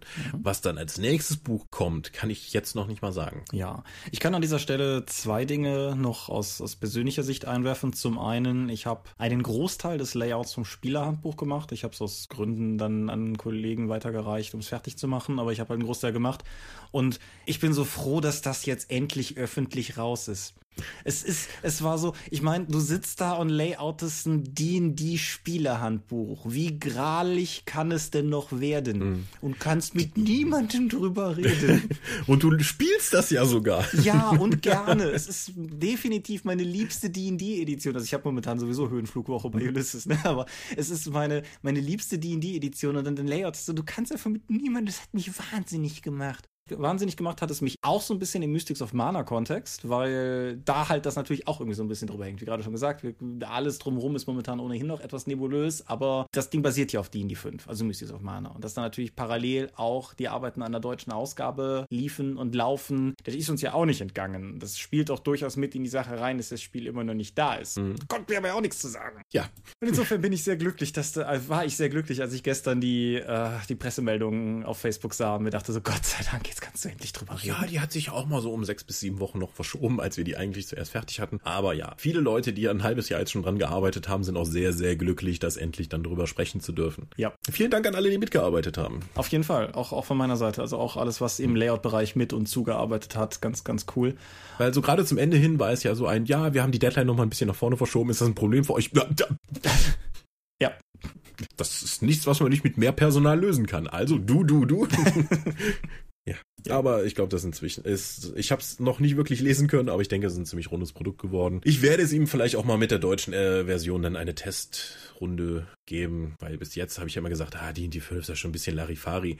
Aber die Möglichkeit halt so einen drachenblütigen Paladin zu spielen, reizt mich dann doch immer mehr. Weitere Powergaming-Hinweise bitte an mich, wenn es irgendwas Stärkeres gibt. Alles klar. Was interessanter wäre. Aber gut. Wie powert ihr aber D&D ab in die Kommentare? So. Schicken wir dich jetzt nach Vegas? Ey, ja, ab nach Vegas, weil Sonntag bin ich dann noch mittags zum Flughafen gekarrt worden, um mit meinem Vorgesetzten Markus Plötz einfach mal zwölf Stunden nach Vegas zu fliegen. Die Stadt der Sünde, wie auch der Pilot beim Landen nochmal erwähnt. Wurde applaudiert nach der Landung? Nein, Sehr schön. Ähm, bei dem Rückflug, als wir gelandet sind, hat eine geklatscht. Ja, okay. Das war die Frau, die fast mit, äh, mit einer Taschenlampe niedergeschlagen wurde, weil sie während des Startvorgangs aufgestanden ist, um noch was irgend an ihren Koffer zu regeln.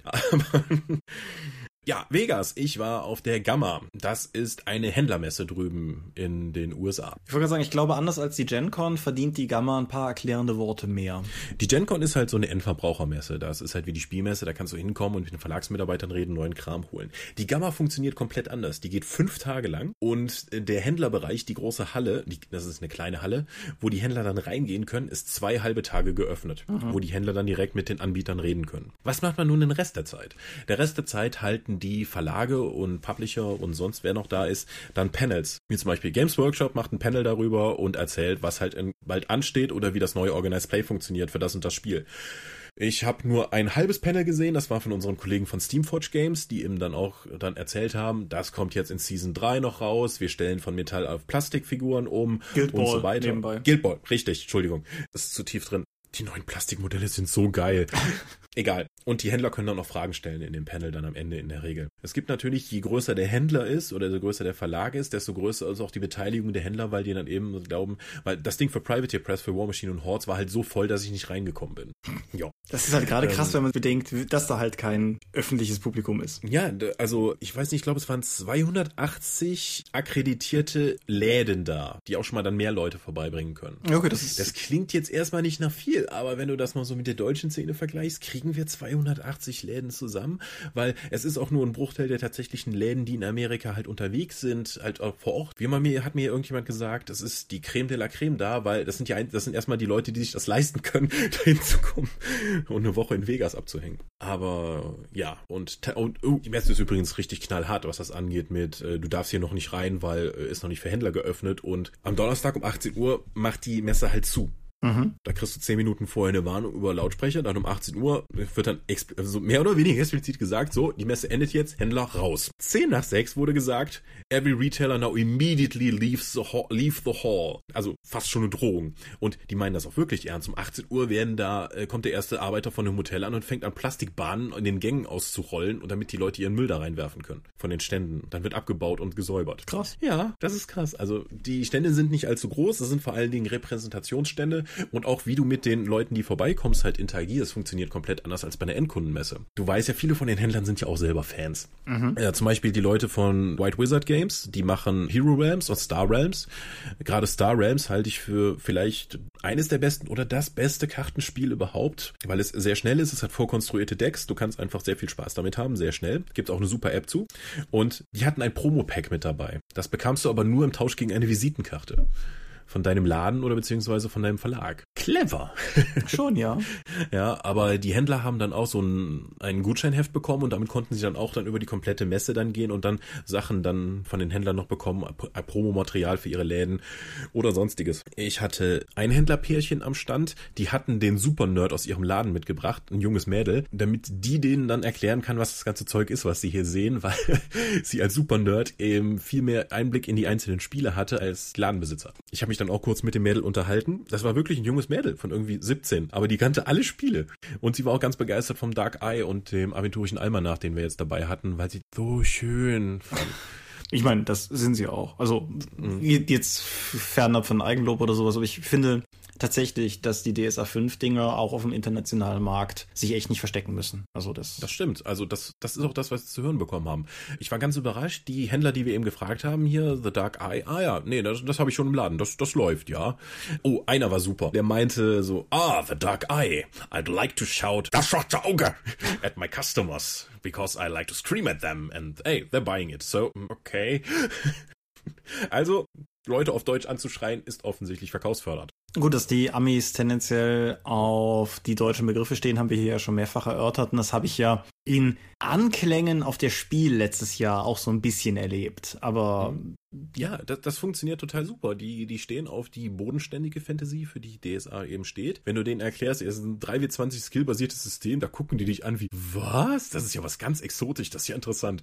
Die sind halt noch nicht durch die harte Schule von DSA tatsächlich gegangen und das ist erstmal was Neues für die. Ja, die, die starten ja vor allen Dingen in die fünfte. Das, ja. Wenn du den mit der vierten, ich meine, es wurde ja versucht, den mit der vierten zu kommen, hat ja nicht lange gehalten, insofern. Das hatte aber vor allen Dingen, glaube ich, Vertriebsgründe. Ja, aber doch so insgesamt, The Dark Eye hat da schon Stellenwert. Wir waren in Las Vegas ja auch in dem Little Shop of Magic, dem örtlichen Rollenspielladen. Und äh, heißt der tatsächlich so? Ich hatte deine Fotos gesehen. Little Shop of Magic. Die ja. hattest du hattest du auf Facebook unter dem Banner sozusagen gepostet, aber ich war mir unsicher, ob du den vielleicht einfach nur so genannt hast, weil es ist ja durchaus auch eine akkurate Beschreibung, wenn man es so sieht. Also es ist ja so klein, kein so kleiner Laden, weil die haben sehr viel Platz da, der aber weitestgehend verschwendet wird aus meiner Sicht. Also ein deutscher Laden hätte da, so wie ich die ganzen Läden kenne, das drei bis vierfache an Produkten drin gehabt. Mhm. Aber die haben auch noch einen Spielbereich, weil Spielen in Rollenspielläden ist in Amerika ein sehr wichtiges Thema. Das haben uns auch unsere amerikanischen Kollegen jetzt irgendwie gesagt. Wir müssen schauen, Dark Eye läuft erstmal gut, aber wir müssen schauen, dass die Leute das in den Läden spielen, um mehr Interesse zu generieren.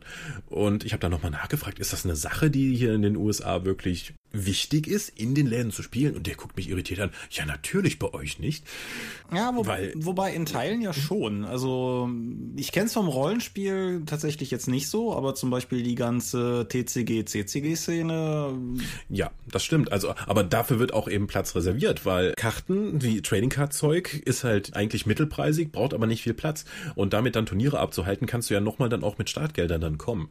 Und die sind eben schnell gespielt. Eine Rollenspielrunde, also fünf Leute einfach mal vier Stunden an einem Tisch zu platzieren, ist schon was anderes. Mit denen kannst du nicht so viel Umsatz machen, weil die brauchen ja auch nicht unbedingt die Bücher, die um die herumstehen, um dann eben spielen zu können. Was bei den Trading Cards ganz anders ist. Ja, wo ich es auch an anderer anderes Marktsegment sozusagen, aber wo ich es innerhalb der letzten zwei Wochen auch mal gesehen habe. Ich war einen Tag lang hier in Aachen Retro bummeln, was Videospiele betrifft. Wir haben mehrere Läden für für alte Videospiele hier in der Stadt und ich habe einfach gedacht, ich gucke mal, ob ich meine Gamecube Sammlung noch was vervollständigen kann. Und der boah, ich glaube One Up Store nennt er sich. Ich verlinke es unten drunter. Der hat hinten auch ein eingerichtetes Separé, wo die Leute halt die alten Videospiele spielen können. Also gerade deshalb ist mir dieses Konzept von in den Laden gehen, um zu spielen, gerade recht präsent. Mhm, okay. Nebenbei, ich habe in diesem Laden jemanden gesehen, der sich gerade seine erste eigene Automatenplatine gekauft hat. Ich habe lange niemanden mehr zu, mit so strahlenden Augen gesehen wie den. Dieser Mensch ah. ist sehr glücklich nach Hause gegangen an dem Tag. Mhm. Die Freuden eines Fans, mhm. äh, des Sammlers. Schön. Ja, die Gamma. Erzähl mir von Vegas, zumindest in kurzen Worten. Vegas ist eine Stadt der Sünde, wie der Pilot schon richtig erkannte. Also, was das meiste, was von Vegas dargestellt wird, ist halt der Strip. Das ist der Kerninnenbereich mit den ganzen großen Hotels und ja, wo halt wirklich die Luzi abgeht, den ganzen, das ganze Jahr über. Es war auch, die Gamma ist in einem Hotel, im Baileys, unten im Konferenzbereich. Aber wenn du dahin möchtest, musst du halt durch den ganzen restlichen Casino-Bereich. Und das sieht etwa so aus, wie man sich das aus den Filmen vorstellt. Also alte Leute in Trainingsklamotten sitzen rauchend und mit Bier Bier vor äh, Automaten und drücken halt die ganze Zeit vor drauf. Was nicht mehr authentisch ist, ist, dass der ganze Kram inzwischen elektronisch funktioniert und deswegen die nicht diesen Eimer mit Kleingeld da haben und dann die ganze Zeit du das Klacken des Geldes hörst. Es macht immer noch genug Geräusche. Was mich irritiert hat, ist, um vom Parkhaus zum Baileys Hotel zu kommen, müssten wir durch das Hotel Paris gehen. Und das ist halt ein Paris-Themenhotel. Die haben außen drauf so einen halb so großen Eiffelturm, wie der halt normal ist. Und innen drin haben sie versucht, halt ein besonders europäisches äh, Ambiente zu schaffen. Mit Plastik-Kopfsteinpflaster dem Boden und ganz vielen authentischen Ladengeschäften, die aussehen wie aus der, wie die Disney-Version von einer Para Pariser Innenstadt. Und es gibt ganz viele authentische Sachen wie Le Kiosk und Le irgendwas, wo die, glaube ich, oftmals einfach nur englische Wörter genommen haben, ein, ein Le davor gesetzt, um es eben mehr in die Stimmung zu kriegen. Und da sind halt wahnsinnig viele Geschäfte und Restaurants noch in diesem Bereich drin. Und da stehen dann so Plastikbrunnen mit altrömisch anmutenden Sachen. Es ist ein Arc de Triomphe außerhalb noch des äh, Hotels aufgebaut. old Und es ist halt überall laut und blinkende Lichter und du bekommst nicht mit, also die Hotels sind abgeschlossene Welten. Du kannst zwar frei rein und raus gehen, aber du bekommst nicht in mit, was draußen vor sich geht. Also es ist klima klimatisiert, du weißt nicht, ob, es gibt keine Fenster, du weißt nicht, ob Tag oder Nacht ist, damit die Leute drin gehalten werden und möglichst viel Geld verspielen oder einfach nur Spaß haben, indem sie Geld ausgeben. Mhm. Du wirst also komplett abgeschottet. Ähm, du kannst auch Mobilitätshilfen dann kaufen für die Leute, die zu fett sind, um sich überhaupt noch bewegen zu können. Kriegst du dann diese kleinen Elektroroller, die dann auch durch die Casinos gurken. Was natürlich ein guter Vorwand ist, um die ganzen Casinos einfach mal barrierefrei zu halten. Das stimmt natürlich, ja. Mhm. Es gibt da noch ganz viele Shows, zu denen uns unsere amerikanischen Kollegen eingeladen haben, zu denen wir keinen Bock hatten. Ja, was schießen? Ich glaube in, ah, richtig. Wir waren nachdem Shane sich verabschiedet hatte, wir haben ja neben der Gamma auch noch ganz viel Rollenspielentwicklung eigentlich gemacht in dem Apartment, in dem wir waren. Was heißt das Apartment? Wir hatten ein eigenes Haus mit Pool gemietet. Besprechung abends im Whirlpool abzuhalten, kann ich durchaus empfehlen. Nach äh, 14 Stunden Gamma. Wir wurden tatsächlich von Shane dann noch ermahnt, oh, ihr müsst unbedingt, bevor ihr wieder zurück nach Deutschland geht, in den Machine Gun Vegas gehen und einfach mit dem Maschinengewehr mal feuern. So, hm, Shane wollen wir eigentlich nicht. Dann nehmt Pistolen, aber dann erst so ein Maschinengewehr. Naja. Timothy hat uns dann tatsächlich dahin gefahren und ich habe zum ersten Mal mit Leben eine Schusswaffe abgefeuert. Und? Äh, also es, wir hatten dann mehrere Sachen zur Auswahl. Dieses Machine Gun Vegas Ding bietet normalerweise Packages an, wie zum Beispiel das Gamer Package, wo du dann jeweils ein Magazin verballern kannst für eine Glock 9 mm, für eine HK MP5, für eine AK 47 und für ein M4 Sturmgewehr. Mhm. Also das klassische Counter-Strike Zeug. Wir haben uns dann ab, weil dieses Gamer Paket aber schon mal 190 Dollar kostete und alle anderen Pakete auch in diesem Rahmen waren, haben wir uns dann dazu entschieden, nur mit einer Pistole zu schießen, nur mit einer Glock 9 mm. Wir kriegen dann eine Sicherheitsanweisung, wir gehen an den, ich gehe in den Schießstand, durfte dann auch zuerst schießen, glaube ich, und ich leg diese Waffe an und drück zum ersten Mal ab und das Ding ballert in meine Hand und ich musste mich wirklich zusammenreißen, um nicht zu sagen, okay, ja, hm, das ist ziemlich angsteinflößend, was ich hier mache, nehmen Sie mal bitte die Pistole zurück, weil du hast halt ein Ding in der Hand, womit du anderen Menschen massiven Schaden zufügen kannst und du brauchst keinerlei, keinerlei Kenntnis davon. Ich meine, in Amerika sterben jedes Jahr mehr Leute durch Säuglinge und Kleinkinder, die Pistolen finden, als durch Terrorismus. Und dafür gibt es einen Grund. Diese Waffen gehören meiner Meinung nach, und dieses Erlebnis hat mich sehr darin bestätigt, nicht in die Hände von Privatpersonen, sondern nur von ausgebildetem Personal zu, zu wirklich speziellen Gründen wie Sicherheitspersonal, Polizisten und Soldaten. Weil, und das, ich hatte nur eine kleine 9 mm Pistole. Neben uns haben Leute mit einer Saw geschossen, also dem schweren Maschinengewehr der amerikanischen Streitkräfte. Das ist so unfassbar laut. Also die Pistole fand ich schon laut. Also wir hatten selbst Kopfschütze auf, aber dieses Maschinengewehr, was da einfach rausgeballert wurde ist unfassbar. Selbst im Warteraum vorher hast du das durch die massiven Mauern, hast du es noch gespürt, wie die Dinge abgefeuert werden der Krach und die pure Gewalt, die damit zusammenhängt, sind wirklich, öh, waren mir zumindest äußerst unangenehm. Mhm. Alleine die Pistole abzufeuern war mir schon unangenehm. Und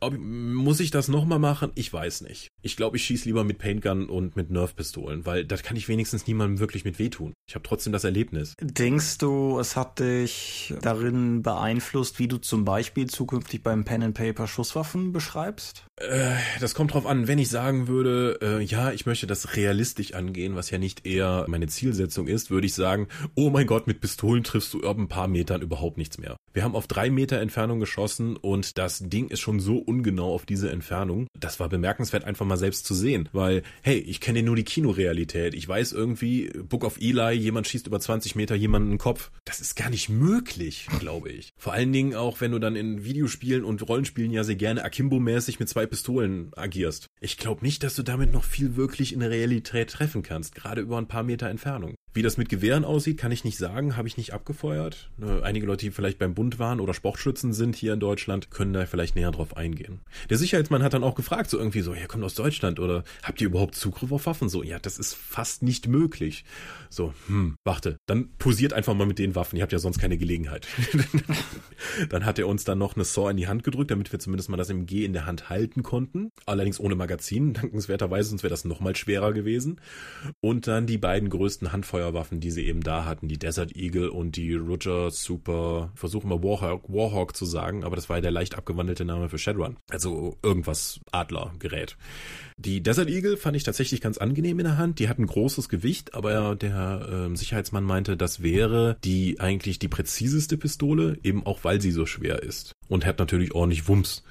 Die Rucho Super irgendwas hat halt einen extrem langen Lauf und würde deswegen auch gut funktionieren, aber von der Lauflänge her hatte ich schon das, fast das Gefühl, ein Gewehr in der Hand zu halten. Das war irgendwie sehr seltsam, so Dirty Harry-mäßig, äh, das Ding erstmal hochzuziehen und dann anlegen zu müssen. Obwohl, wir haben ja nicht damit geschossen. Ja. Ja, das mit dem schweren Gewicht kann ich mir vorstellen, das ist ja auch durchaus, sagen wir mal, bei Kameras ganz anderes Gebiet, aber bei Kameras kannst du halt auch ruhiger hm. halten, wenn sie schwerer sind. Deshalb ja. sind halt Handy-Videos häufig so verwackelt. Und ansonsten, ja, ich äh, weiß nicht, ob wir das hier jemals thematisiert haben, aber ich habe keine Tiefenwahrnehmung, deshalb ist das mit dem Schießen mutmaßlich auch eher äh, nichts, was ich hier versuchen wollte. Mal davon abgesehen, dass ich halt eigentlich auch genauso wie im Prinzip ihr ja auch keine Ambitionen habe, Schusswaffen in der Hand zu haben. Mhm. Aber gut. Was haben wir sonst noch gemacht? Also eben, meine Aussage war, wenn ich noch zwei Wochen länger in Amerika bleibe und weiterhin so verköstigt werde, werde ich sterben. Ich habe nach der Waage im Fitnessstudio eben fünf Kilo zugenommen in einer Woche. das hart. Was ich, na, wer weiß, was da für Schwankungen drin sind, aber es ist einfach völlig krank. Also Normalerweise esse ich ja einmal am, äh, ich habe ja das Frühstück komplett rangegeben, mittags esse ich vielleicht mal einen Apfel und dann gibt's nur abends eine normale Mahlzeit. Als wir in Amerika waren, sind wir halt morgens, mittags, abends essen gegangen. Und Amerikaner neigen nicht dazu, irgendwie mal so eine Kleinigkeit zu essen. Oder zumindest anzubieten. Da, wenn mir Essen angeboten wird, ich ja immer Probleme habe, das abzulehnen, habe ich halt ordentlich zugeschlagen. Direkt am ersten Tag, nachdem wir übernachtet haben, waren wir dann in einem, klassischen Diner dann auch frühstücken und ich habe mich dazu hinreißen lassen, den aus dem Angebot äh, bereitstehenden Cheeseburger Omelette mit Pfannkuchen noch nebenbei zu bestellen. Wobei ich bei Cheeseburger Omelette auch zugeschlagen hätte, einfach um, um das auf meine Liste ja, von Dingen, ne? die ich gegessen habe, setzen zu können. Ja, ich dachte mir auch so, so du siehst diese ganze Frühstücksliste und dann guckst du rechts auf diese Werbetafel so, probieren Sie jetzt unser Cheeseburger Omelette, das ist neu. So, Cheeseburger Omelette. das musst du dir vorstellen, das ist halt ein Omelette, wir haben geschätzt acht bis zehn Eiern oder so. Und da wird dann alles, was normalerweise in den Hamburger reinkommt, dann dazwischen damit aufgefüllt und dann wird das zugeklappt und dann oben nochmal mit Ketchup und Senf. Inklusive Patty? Nee, das war einfach das zerpflückte Hackfleisch. Okay. Ja, und dazu gab's halt, damit du was Süßes hast, dann auch noch drei Pfannkuchen, auf denen dann Butter schwimmt. Oh Gott.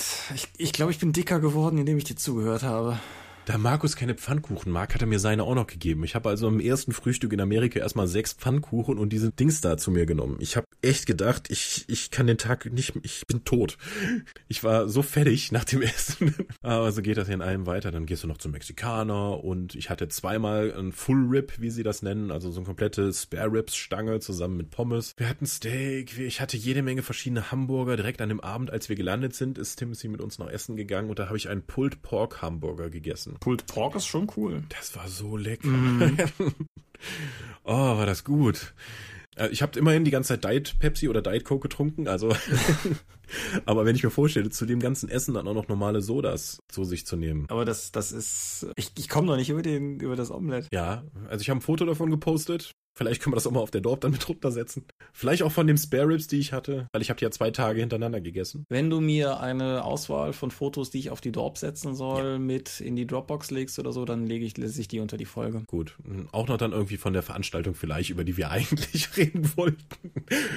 Ja, aber das Essen hätte mich fast umgebracht, aber es war so gut. Wir waren, oh, es war übrigens auch St. Patrick's Day, während wir in Vegas waren. Aha. Äh, ja, äh, das heißt, ich habe extra mein ganz grünes äh, Ulysses-Shirt den ganzen Tag angehabt gehabt, um nicht gekniffen zu werden. Alle anderen hatten das nicht an. Ich bin sehr enttäuscht, keiner von denen ist gekniffen worden und niemand hat es überhaupt erst probiert. Hm. Hast du sie gekniffen? Nein, wäre meine Chance gewesen, verflucht. Aber wir waren dann auch mittags in einem Irish Pub in einem etwas außergelegenen Teil von Las Vegas und dann, wir waren um 12 Uhr da und die Kellnerin kommt, hey, wollt ihr schon mal alle ein Bier? So, nee. A, wir sind Arbeit, zum Arbeiten hier und B, es ist 12 Uhr. Dann guckst du dich in dem Irish Pub um und, ah, es ist St. Patrick's Day. Heute ist das, glaube ich, egal. Das war sowieso ein komischer Pub, weil du kannst dich da registrieren lassen und dann wird jedes Bier Bier getrackt, was du bei denen in dem Laden bestellst. Und wenn du halt 200, 500 und 1000 bestellt hast, kriegst du eine, mit, kriegst du eine Plakette da. Wow. Und das ist auch eine ganze Kette und dann wird dann immer dein Name eingeblendet dann und wie viel Bier du dann schon insgesamt bestellt hast. Ich, ich bin ja grundsätzlich für Gamismus. Allerdings glaube ich, im Zusammenhang mit wer kann wie viel trinken, ist das eine ganz gefährliche Sache. Weil da oben waren mehrere Plaketten von Leuten, das sind auch große Schilder, von die 1000 Bier da schon bestellt haben. Ja, ich sag mal so, wenn du, das ist ja auch in Deutschland nicht unüblich, üblich, jeden Abend mit deinen Kollegen noch ein Bier trinken gehst. Ich meine, das tun wir beide jetzt nicht, aber es ist ja wirklich nicht unüblich, dass es das in der Form gibt. Brauchst du halt auch maximal drei Jahre, um die 1000 voll zu kriegen. Das, das relativiert sich ja. Aber nichtsdestotrotz gebe ich dir recht. Das ist nicht unbedingt etwas, was ich befördern muss. Aber man muss ja dazu immer natürlich sagen, es ist amerikanisches Bier. Mhm. Und wie Shane Hensley mir nochmal betonte, er hat ja den alten Monty Python Witz da gebracht, ne? Kennst du ihn? Mit Okay. Amerikanisches Bier ist wie Sex in einem Kanu. Fucking close to water. Ja. Und gerade das St. Patrick's Bier äh, wurde mir auch dann, Shane fragte dann, hey, willst du ein St. Patrick's Bier? Es schmeckt furchtbar. So, klar. dann kriegst du halt dieses grün eingefärbte Bier, so, ja, das kann ich auch, glaube ich, wie bei Diet Pepsi trinken. Ja. Ja. Aber gut, ich gucke gerade auf diesen Timecode und mir. Nein, warte, ich muss noch vier andere Sachen erzählen. Auch wichtige Sachen. Äh, Ich war in einem Burger-Restaurant, wo die äh, alle Kellnerinnen Corsagen und Netzstrümpfe und so etwas tragen. Und das war noch nicht mal irgend so ein, ein Strip-Lokal, sondern das war einfach in dem Hotel drin. So, im Nachgang muss ich auch sagen, das sah jetzt nicht irgendwie freizügiger aus als ich weiß nicht, viele andere Restaurants, nur es war halt einheitlich in dieser Burger Brasserie. Das war schon was Besonderes. Außerdem hatte die Burger Brasserie den 777 Dollar Burger Okay. den man bestellen konnte. Hm, keine Ahnung. Was haben wir noch gemacht? Wir saßen ja nicht nur auf der Gamma, wir saßen mit den anderen Leuten von den Ulysses-Spiele North America noch lange zusammen. Wir haben sehr intensiv Talk bearbeitet, die Regeln, Mhm. dafür, dass da auch in absehbarer Zeit mal der Kickstarter dann wirklich losgehen kann. Wir haben einen Testkampf gemacht, danach wurden die zwergischen Power Armors genervt. Frechheit.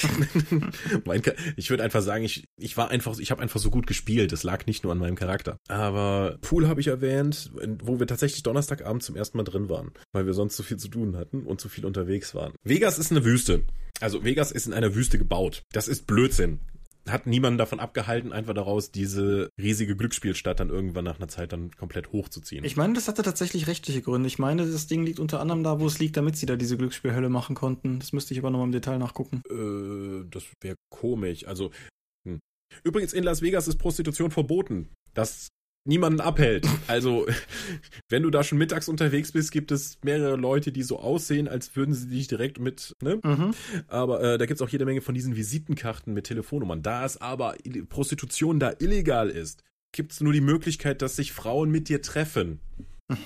Ja. Nicht nur Frauen übrigens. Also, ja, äh, egal. Da kann man viel Spaß haben in der Stadt. Übrigens, die Stadt ist vollgekleistert mit Pokestops.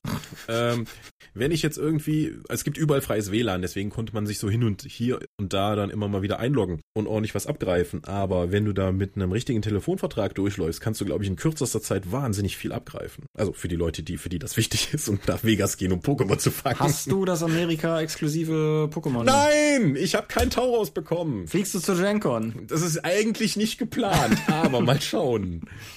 Ich bin extra noch auf dem Flughafen auf und abgelaufen, habe Rauch eingeschmissen, also für meinen Charakter, um eben mehr Pokémon anzulocken. Ich habe meine Lockmodule in die örtlichen Pokestops am Flughafen reingesetzt, um irgendwie noch was zu kriegen. Aber nein, ich habe kein Tauros bekommen. Das Leben ist hart. Ja. Was, also wie gesagt, Vegas ist nicht nur der Strip, die großen Casinos in der Mitte, was sowieso ein ganz seltsames Städteba Städtebaubild hat, weil du hast diese riesigen Casinos und daneben hast du sowas wie schon mal einen einstöckigen Kiosk, der nur Ramsch verkauft. Daneben hast du ein freies Feld, wo einfach niemand was gebaut hat und dann kommt wieder so ein Casino. Hm. Die Stadt sieht echt weird aus an einigen Stellen. Über so Sachen wie, hey, vor dem Flamingo Hotel ist einfach ein riesiger See aufgeschüttet, wo Flamingos drin sind. Über Seen in einer Wüste kann man gespaltener Meinung sein. Ne? Genauso wie Pools in einer Wüste, Mhm. die fast jedes Haus da hat. Aber es ist, wir waren im März da, ne? Mitte März. Es war fast durchgängig 30 Grad tagsüber. Das ist hart. Ja, also puh. Und die meinten so, ja, hm, so langsam wird es ja wieder vernünftiges Wetter. Hm, Oder wenn eine Wolke am Himmel ist, ach, es tut mir so leid, heute können wir euch gar nicht das volle Wetter von Vegas zeigen. Es ist einfach furchtbar, zeigt auf diese Wolke. Aber mal von dem Strip abgesehen, wenn du, der ist gar nicht so gigantisch groß. Wenn du davon mal rausgehst, ist Vegas eigentlich eine normale Stadt. Plus halt, dass man halt an den meisten Stellen auch spielen kann. In jeder Bar oder so. Aber, hm, ansonsten, das Ding hat zwei Millionen Einwohner, die sind nicht alle bei den Casinos mit dabei. Das ist eine richtig, wir sind von Westen nach Osten, Norden, Süden, eigentlich haben wir viele Ecken davon gesehen und die Stadt ist wirklich, wirklich groß. Amerikaner bauen zumindest diese Stadt sehr in die Breite. Die meisten Gebäude haben vielleicht, nur, gehen nur bis zum ersten Obergeschoss und dann baut man einfach das nächste Haus daneben. Ja, das ist mir auf deinen Fotos teilweise aufgefallen. Das sieht eigentlich alles relativ suburban aus. Es ist sehr flach und da sind halt diese großen Löcher dazwischen, wo irgendjemand Land hat, dass er entweder wartet, dass das noch, und die Stadt wächst unglaublich schnell. Also Timothy hat dann erzählt, ja, da gibt's Leute, die haben in den Außenbe in den 80ern in den Außenbezirken sowas wie einen Reiterhof oder sowas gebaut oder wir sind an einem gigantischen Steinbruch weitergefahren. Der ist jetzt mitten in der Stadt. Ja, okay. Der ist jetzt einfach 30 Jahre später und die Stadt ist einfach so schnell gewachsen, dass, bumm, neu Außenbezirk, dass das kein Außenbezirk mehr ist. Deswegen hast du jetzt, dieser Steinbruch, meinte Tim SC, allein von der Grundfläche her würde das Ding eine Milliarde Dollar bringen. wow. Allerdings müsste jemand einen der umliegenden Berge komplett abtragen, um damit das Ding wieder zu befüllen. hart. Ja, sowieso. Was mich aber in Vegas am meisten beeindruckt hat, da hätte ich nicht mit gerechnet, war am Sonntag noch unser Trip in das nahegelegene Naturschutzgebiet, weil du fährst aus Vegas raus, schnapp, du bist in der Wüste. Also nicht keine Sandwüste, sondern so eher Steppe, Mhm. die auch noch bewachsen ist. Und da bist du direkt in einem Naturpark, nämlich dem Red Rock Canyon. Ich, ich verwechsel immer Canyon und Valley. Und da kann man halt komplett durchfahren und mehrmals anhalten, um da eben Sachen zu machen. Und ich habe ja nicht gedacht, dass mich irgendwie Steine beeindrucken würden. Die schon. Also ich bin ja nicht für unbedingt der große Naturmensch. Aber da zu stehen und diese seltsam gemusterten, gigantischen Steinformationen zu sehen, wirklich das Gebirge, das sich auf allen Seiten um Vegas dann rumzieht, die Steppe dazwischen und einfach wie riesig groß und weitläufig das ist, das fand ich beeindruckend. Das ist sehr ungewöhnlich für mich. Das äh, kann ich bestätigen. Mhm. Als jemand, der seit Jahren dir begeistert von allen möglichen Wander- und irgendwas Sichtungen erzählt und in der Regel nur bestenfalls Ignoranz erntet, bin ich rechtschaffen irritiert. Ah, Wanderung. In Vegas geht niemand zu Fuß. Außer im Strip, wo, weil da ist man zu schwierig mit dem Auto unterwegs, aber die, die Menge an Parkplätzen und Parkhäusern da ist gigantisch. Aber wir waren, ich bin mit Markus mal losgegangen, um irgendwie was zu essen zu finden. Ich wollte vor allen Dingen dahin, da das Restaurant, das ich mir ausgesucht habe, war ein Pokestop mit WLAN. Aber Markus wollte da nicht hin, deswegen sind wir eine Dreiviertelstunde durch Vegas gegangen, durch die Außenbezirke. Und uns sind, glaube ich, nach einer Dreiviertelstunde vier Leute zu Fuß begegnet. Das war jetzt nicht die kompletten Außenbezirke, sondern das waren halt Wohngegenden. Weil alle Leute da, wenn die irgendwas erledigen wollen, nehmen das Auto. Die normalen Straßen in der Wohngegend waren auch sowas wie eine vierspurige Autobahn in Deutschland. Also, die müssen ja irgendwie mit ihren fetten SUVs da noch parken und vorbeifahren können, ne? Ja. Also, das fand ich sehr irritierend, dass da praktisch niemand zu Fuß geht. Uns wurde dann auch gesagt, dass es weiter südlich durchaus auch Städte gibt, wo, wenn man, wo man von der Polizei angehalten wird, wenn du zu Fuß unterwegs bist, weil du dich damit verdächtig machst. Das ist schon gruselig. Ja. Du bist nicht der Erste, der mir das berichtet. Eine gemeinsame Freundin von uns hat ein Austauschschuljahr damals in Amerika gemacht und erzählt bis heute begeistert, dass sie, ich glaube, irgendwie zur Bibliothek wollte. Das war dann irgendwie so ein Block runter oder sowas und sie irgendwie richtig aktiv mit ihren Gasteltern da rumstreiten musste, dass sie das zu Fuß geht. Dass, dass sie nicht gefahren werden muss, die paar hundert Meter. Nee, dass, dass, dass es wirklich ginge. Und das hat sich offenbar nicht geändert, sondern und war offensichtlich auch nichts Lokales, sondern scheint tatsächlich in den Staaten so zu sein. Gut, dazu muss man sagen, die Staaten sind gigantisch groß. Ja, und es ist, Also, es ist natürlich Deutschland auch ist Wüste. etwa so groß wie Texas. Ja. Und wir haben 82 Millionen Einwohner. Ein Großteil von Amerika ist auch einfach leer. Ja. Aber die Gallone Sprit kostet bei denen so äh, zu dem Zeitpunkt, als wir da waren, so 2,40 Dollar. Was effektiv heißt, dass die, äh, das Autotreibstoff bei uns siebenmal so teuer ist. wie in den USA. Auch das ist hart. Was etwa, was etwas über die Mobilitätsfreiheit auch bei denen halt aussagt, weil äh, hier mit dem Auto mal, der Trip nach, zur Heinzkorn hat mich etwa 80 Euro Sprit gekostet. Wenn ich mir vorstelle, dass ich zwölf Stunden durch Deutschland fahren könnte für, weiß ich nicht, 12 bis 15 Euro, dann brauchst du auch keinen öffentlichen Ver- Nahverkehr. Ja, klar. Weil, wozu? Klar, aber das ist genauso wie mich halt ein Besuch in, im Verlag selber in, im Taunus eine Tankfüllung kostet. So mehr oder weniger. Ja, ne? Ja. Ich habe mal auf den Busplan da geschaut, weil da siehst du ja auch noch, wie das verläuft, da Amerika ja quadratisch aufgebaut ist. Dieser Busplan war, der Bus startet hier, fährt dann eine gerade Linie, einfach eine halbe Stunde runter, dreht hinten über einen Block, das war die einzige Abweichung, und fährt dann diese gerade Linie wieder zurück.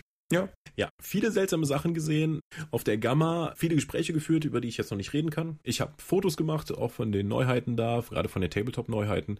Die neuen Zwerge von Games Workshop, die sie für Age of Sigma rausgebracht haben, fixen mich total an. Ich habe Jeff hat mir das Bestiary 6 geschenkt, das erst nächsten Monat rauskommt für Pathfinder. Ah, cool. Die Starfinder-Sachen konnte man sich da schon anschauen, das war cool. Hm? Ja, ich bin auf jeden Fall gespannt, auch auf die Dinge, die, die du mir erzählst, wenn das Mikro mal nicht läuft. Aber Oho. Oho. würdest du. Hm, ich weiß, sie sind völlig unvergleichbar, aber du warst jetzt zweimal beruflich für Kram in den Staaten. Wovon hattest, woran hattest du mehr Spaß? An dem Gamma-Trip oder an dem GenCon-Trip? Ich denke an den GenCon-Trip, weil du, die GenCon ist halt auch für mich als Fan einfach passender, weil die, die Gamma war halt wirklich eine Messe zum Arbeiten. Also auf der GenCon haben wir natürlich auch gearbeitet, aber da ist es direkte Kundeninteraktion. Das ist was anderes als auf der Gamma diese Berufsgespräche und Händlergespräche zu führen. Ja, das glaube ich. Ich habe jetzt nicht wirklich viel von den Panels mitbekommen. Was natürlich auch spannend war, waren an die ganzen anderen Sachen, die wir da noch getestet haben mit unseren amerikanischen Kollegen. Wir haben uns sogar die Büros angeschaut, die möglicherweise dann von den amerikanischen Kollegen angemietet werden. Ah. Oder einfach mit Shane zu reden und mit Daryl und mit Timothy und den anderen Leuten noch zu treffen. Es ist irre. Weißt du, wie viele europäische Partner wir haben, die wir nur in Amerika auf Conventions treffen? Ich kann es mir zumindest vorstellen. Also, Wir machen da auch immer Witze drüber, aber das klappt halt sonst nicht. Gut. Anderthalb Stunden. Einer von uns beiden muss das hier noch schneiden. Das bist nicht du. Das stimmt. Deshalb setze ich dir jetzt gewissermaßen die sprichwörtliche Pistole auf die Brust. Ein letzter Gedanke, Gamma. Es war sogar ein deutscher Händler mit dabei, den wir noch im Flughafen getroffen haben, aber ich glaube, für sonstige deutsche Händler lohnt es sich überhaupt nicht darüber zu fahren, weil natürlich auch der Flug schweineteuer ist. Mhm. So etwas gibt es in Deutschland nicht, weil einfach auch die Szene viel zu klein ist. Mhm. Ich habe viele Anregungen damit genommen, auch wie man dann irgendwie Sachen interessanter gestalten kann, wie zum Beispiel Promokarten gegen Visitenkarte oder so etwas. Und auch die Arbeitsessen, die wir hatten mit den Leuten, mit den anderen, mit Lizenzpartnern oder möglichen Lizenzpartnern, waren auch in Sachen kreative Spielentwicklung oder auch äh, Firmenentwicklung sehr, sehr spannend. Das ist aber etwas ganz anderes, als, als das ich sonst äh, auf Cons halt machen würde. Deswegen ist es war ein besonderes Erlebnis. Ich glaube aber mir persönlich, so im Sinne von gefallen, äh, ist eher die GenCon, weil mir Vegas auch einfach von der ganzen Art, wie die Stadt funktioniert, halt einfach auch nicht zusagt. Der Exzess, die ganze Partylaune, die Lautstärke, der ständige äh, Beein Verlärmung durch äh, Krach und Licht. Äh, ich habe dann auch unseren Uber-Fahrer da mal gefragt, so St. Patrick's Day, da ist ja heute mehr los, oder? Und der guckt nur so, "Pff, eigentlich nicht. In Vegas hier am Strip ist jeder Tag so. So, wow. Ich glaube, Das wäre echt nichts für mich. Oder allein die ganzen Casinos. ich glaube, wenn du da wirklich wohnst, hast du auch irgendwann eine völlig verzerrte Weltsicht einfach, weil, weil die Stadt so ist, wie sie ist. Aber Wie gesagt, also das kommt drauf an, wo du da halt wohnst. Der Strip, das ist halt auch was, wo viele Las Vegas-Leute halt nur ab und zu hingehen. Das ist halt die Partymeile. ja, aber gut. Wir sind die Dob. Uns gibt es online unter www.die-dob.de. Ihr könnt uns folgen per RSS-Feed oder via rspblogs.de. Ihr könnt uns abonnieren via iTunes. Wir freuen uns über gute Bewertungen. Wir haben Accounts bei Google+, bei Facebook, bei YouTube und bei Twitter. Die Dob geht an den Tom. At Seelenworte geht an mich. Seelenwort ist auch der Name meines Blogs und meines Instagram-Accounts. Wir veranstalten die Drakon, die kleine sympathische Pen Paper Convention in der Eifel. Informationen dazu gibt es unter drakon.de. Die nächste Drakon wird im nächsten April stattfinden. Und zu guter Letzt, wir sind ein Patreon-finanziertes Gerät. Und wer uns Geld geben will, kann da mehr unter patreon.com slash die Dorp erfahren. So. Ja, vielen Dank fürs Zuhören. Ich hoffe, es war für den einen oder anderen was äh, Fruchtbares oder zumindest Interessantes dabei. Ich denke, es war auf jeden Fall eine ziemlich wild gemischte Folge zwischen Urlaubsanekdoten und Verlagseinblick oder so. Mhm. Besucht uns auf jeden Fall in den nächsten Jahren auf unseren Conventions. Heinzcon, Drakon oder sonst was. Redcon. Wo sind wir als nächstes? RPC müsste das nächste sein. Nee, Kaiserroll-Convent für mich. Aber der ist ja auch schon nächste Woche. Ah! Stimmt. wenn ihr, wenn ihr, wenn ihr Michael treffen wollt, Kaiser Raul Konvent, da bin ich nicht. Ich bin auf der RPC. Wir sind beide auf der RPC. Du bist am Ulysses-Stand und ich bin am Dorp-Stand. Wir sind beide auf der Feencon, schätze ich mal, für die Dorp. Ich bin auf jeden Fall auf der Feencon Ja. für die Dorp. Ja, ja. Und ich bin für Ulysses außerdem dann noch auf der Spielemesse, auf der Redcon und auf dem Dreieich. Aber dann sind wir ja auch schon bald im Jahr. Mhm. Auf jeden Fall kommt vorbei und sagt Hallo. Das gilt wie immer. Gut. Gut, dann würde ich sagen, ich wünsche euch wunderbare 14 Tage. Wir sind wieder im normalen Trott. Die nächste Folge kommt dann hoffentlich in 14 Tagen. Thema wissen wir noch nicht, werden wir bis dahin aber rausfinden. Ich wünsche dir angenehme 14 Tage, bedanke mich bei euch fürs Zuhören, bei dir fürs gute Gespräch und sage Adieu und ciao, ciao. Buja.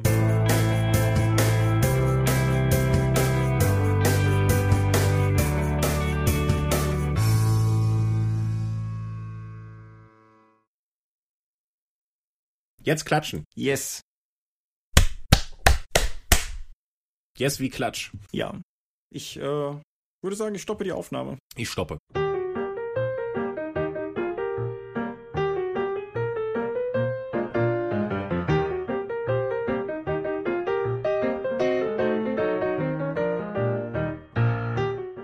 Dorp und der Dorpcast werden in ihrer Form durch eure Unterstützung und Spenden auf Patreon finanziert. Unser besonderer Dank gilt dabei wie stets den Dorp Ones, also jenen, die 5 Dollar oder mehr spenden. Und im Monat März sind das 8088, Lambert Bendke, Gerrit Bonn, Tobias Kronert, Daniela, Dorifer, Simon Flöter, Granus, Heinrich, Isambard, Michael L. Jägers, René Kulik, Volker Mantel, Moritz Melem, Mofte, Orkenspalter TV, Ralf Sandfuchs, Jens Schönheim, Alexander Schendi, Bentley Silberschatten, Olovil Stein, Tannelorn.net, Technosmurf, Teichdragon, Xeledon und Marco Zimmermann. Vielen, vielen Dank euch allen.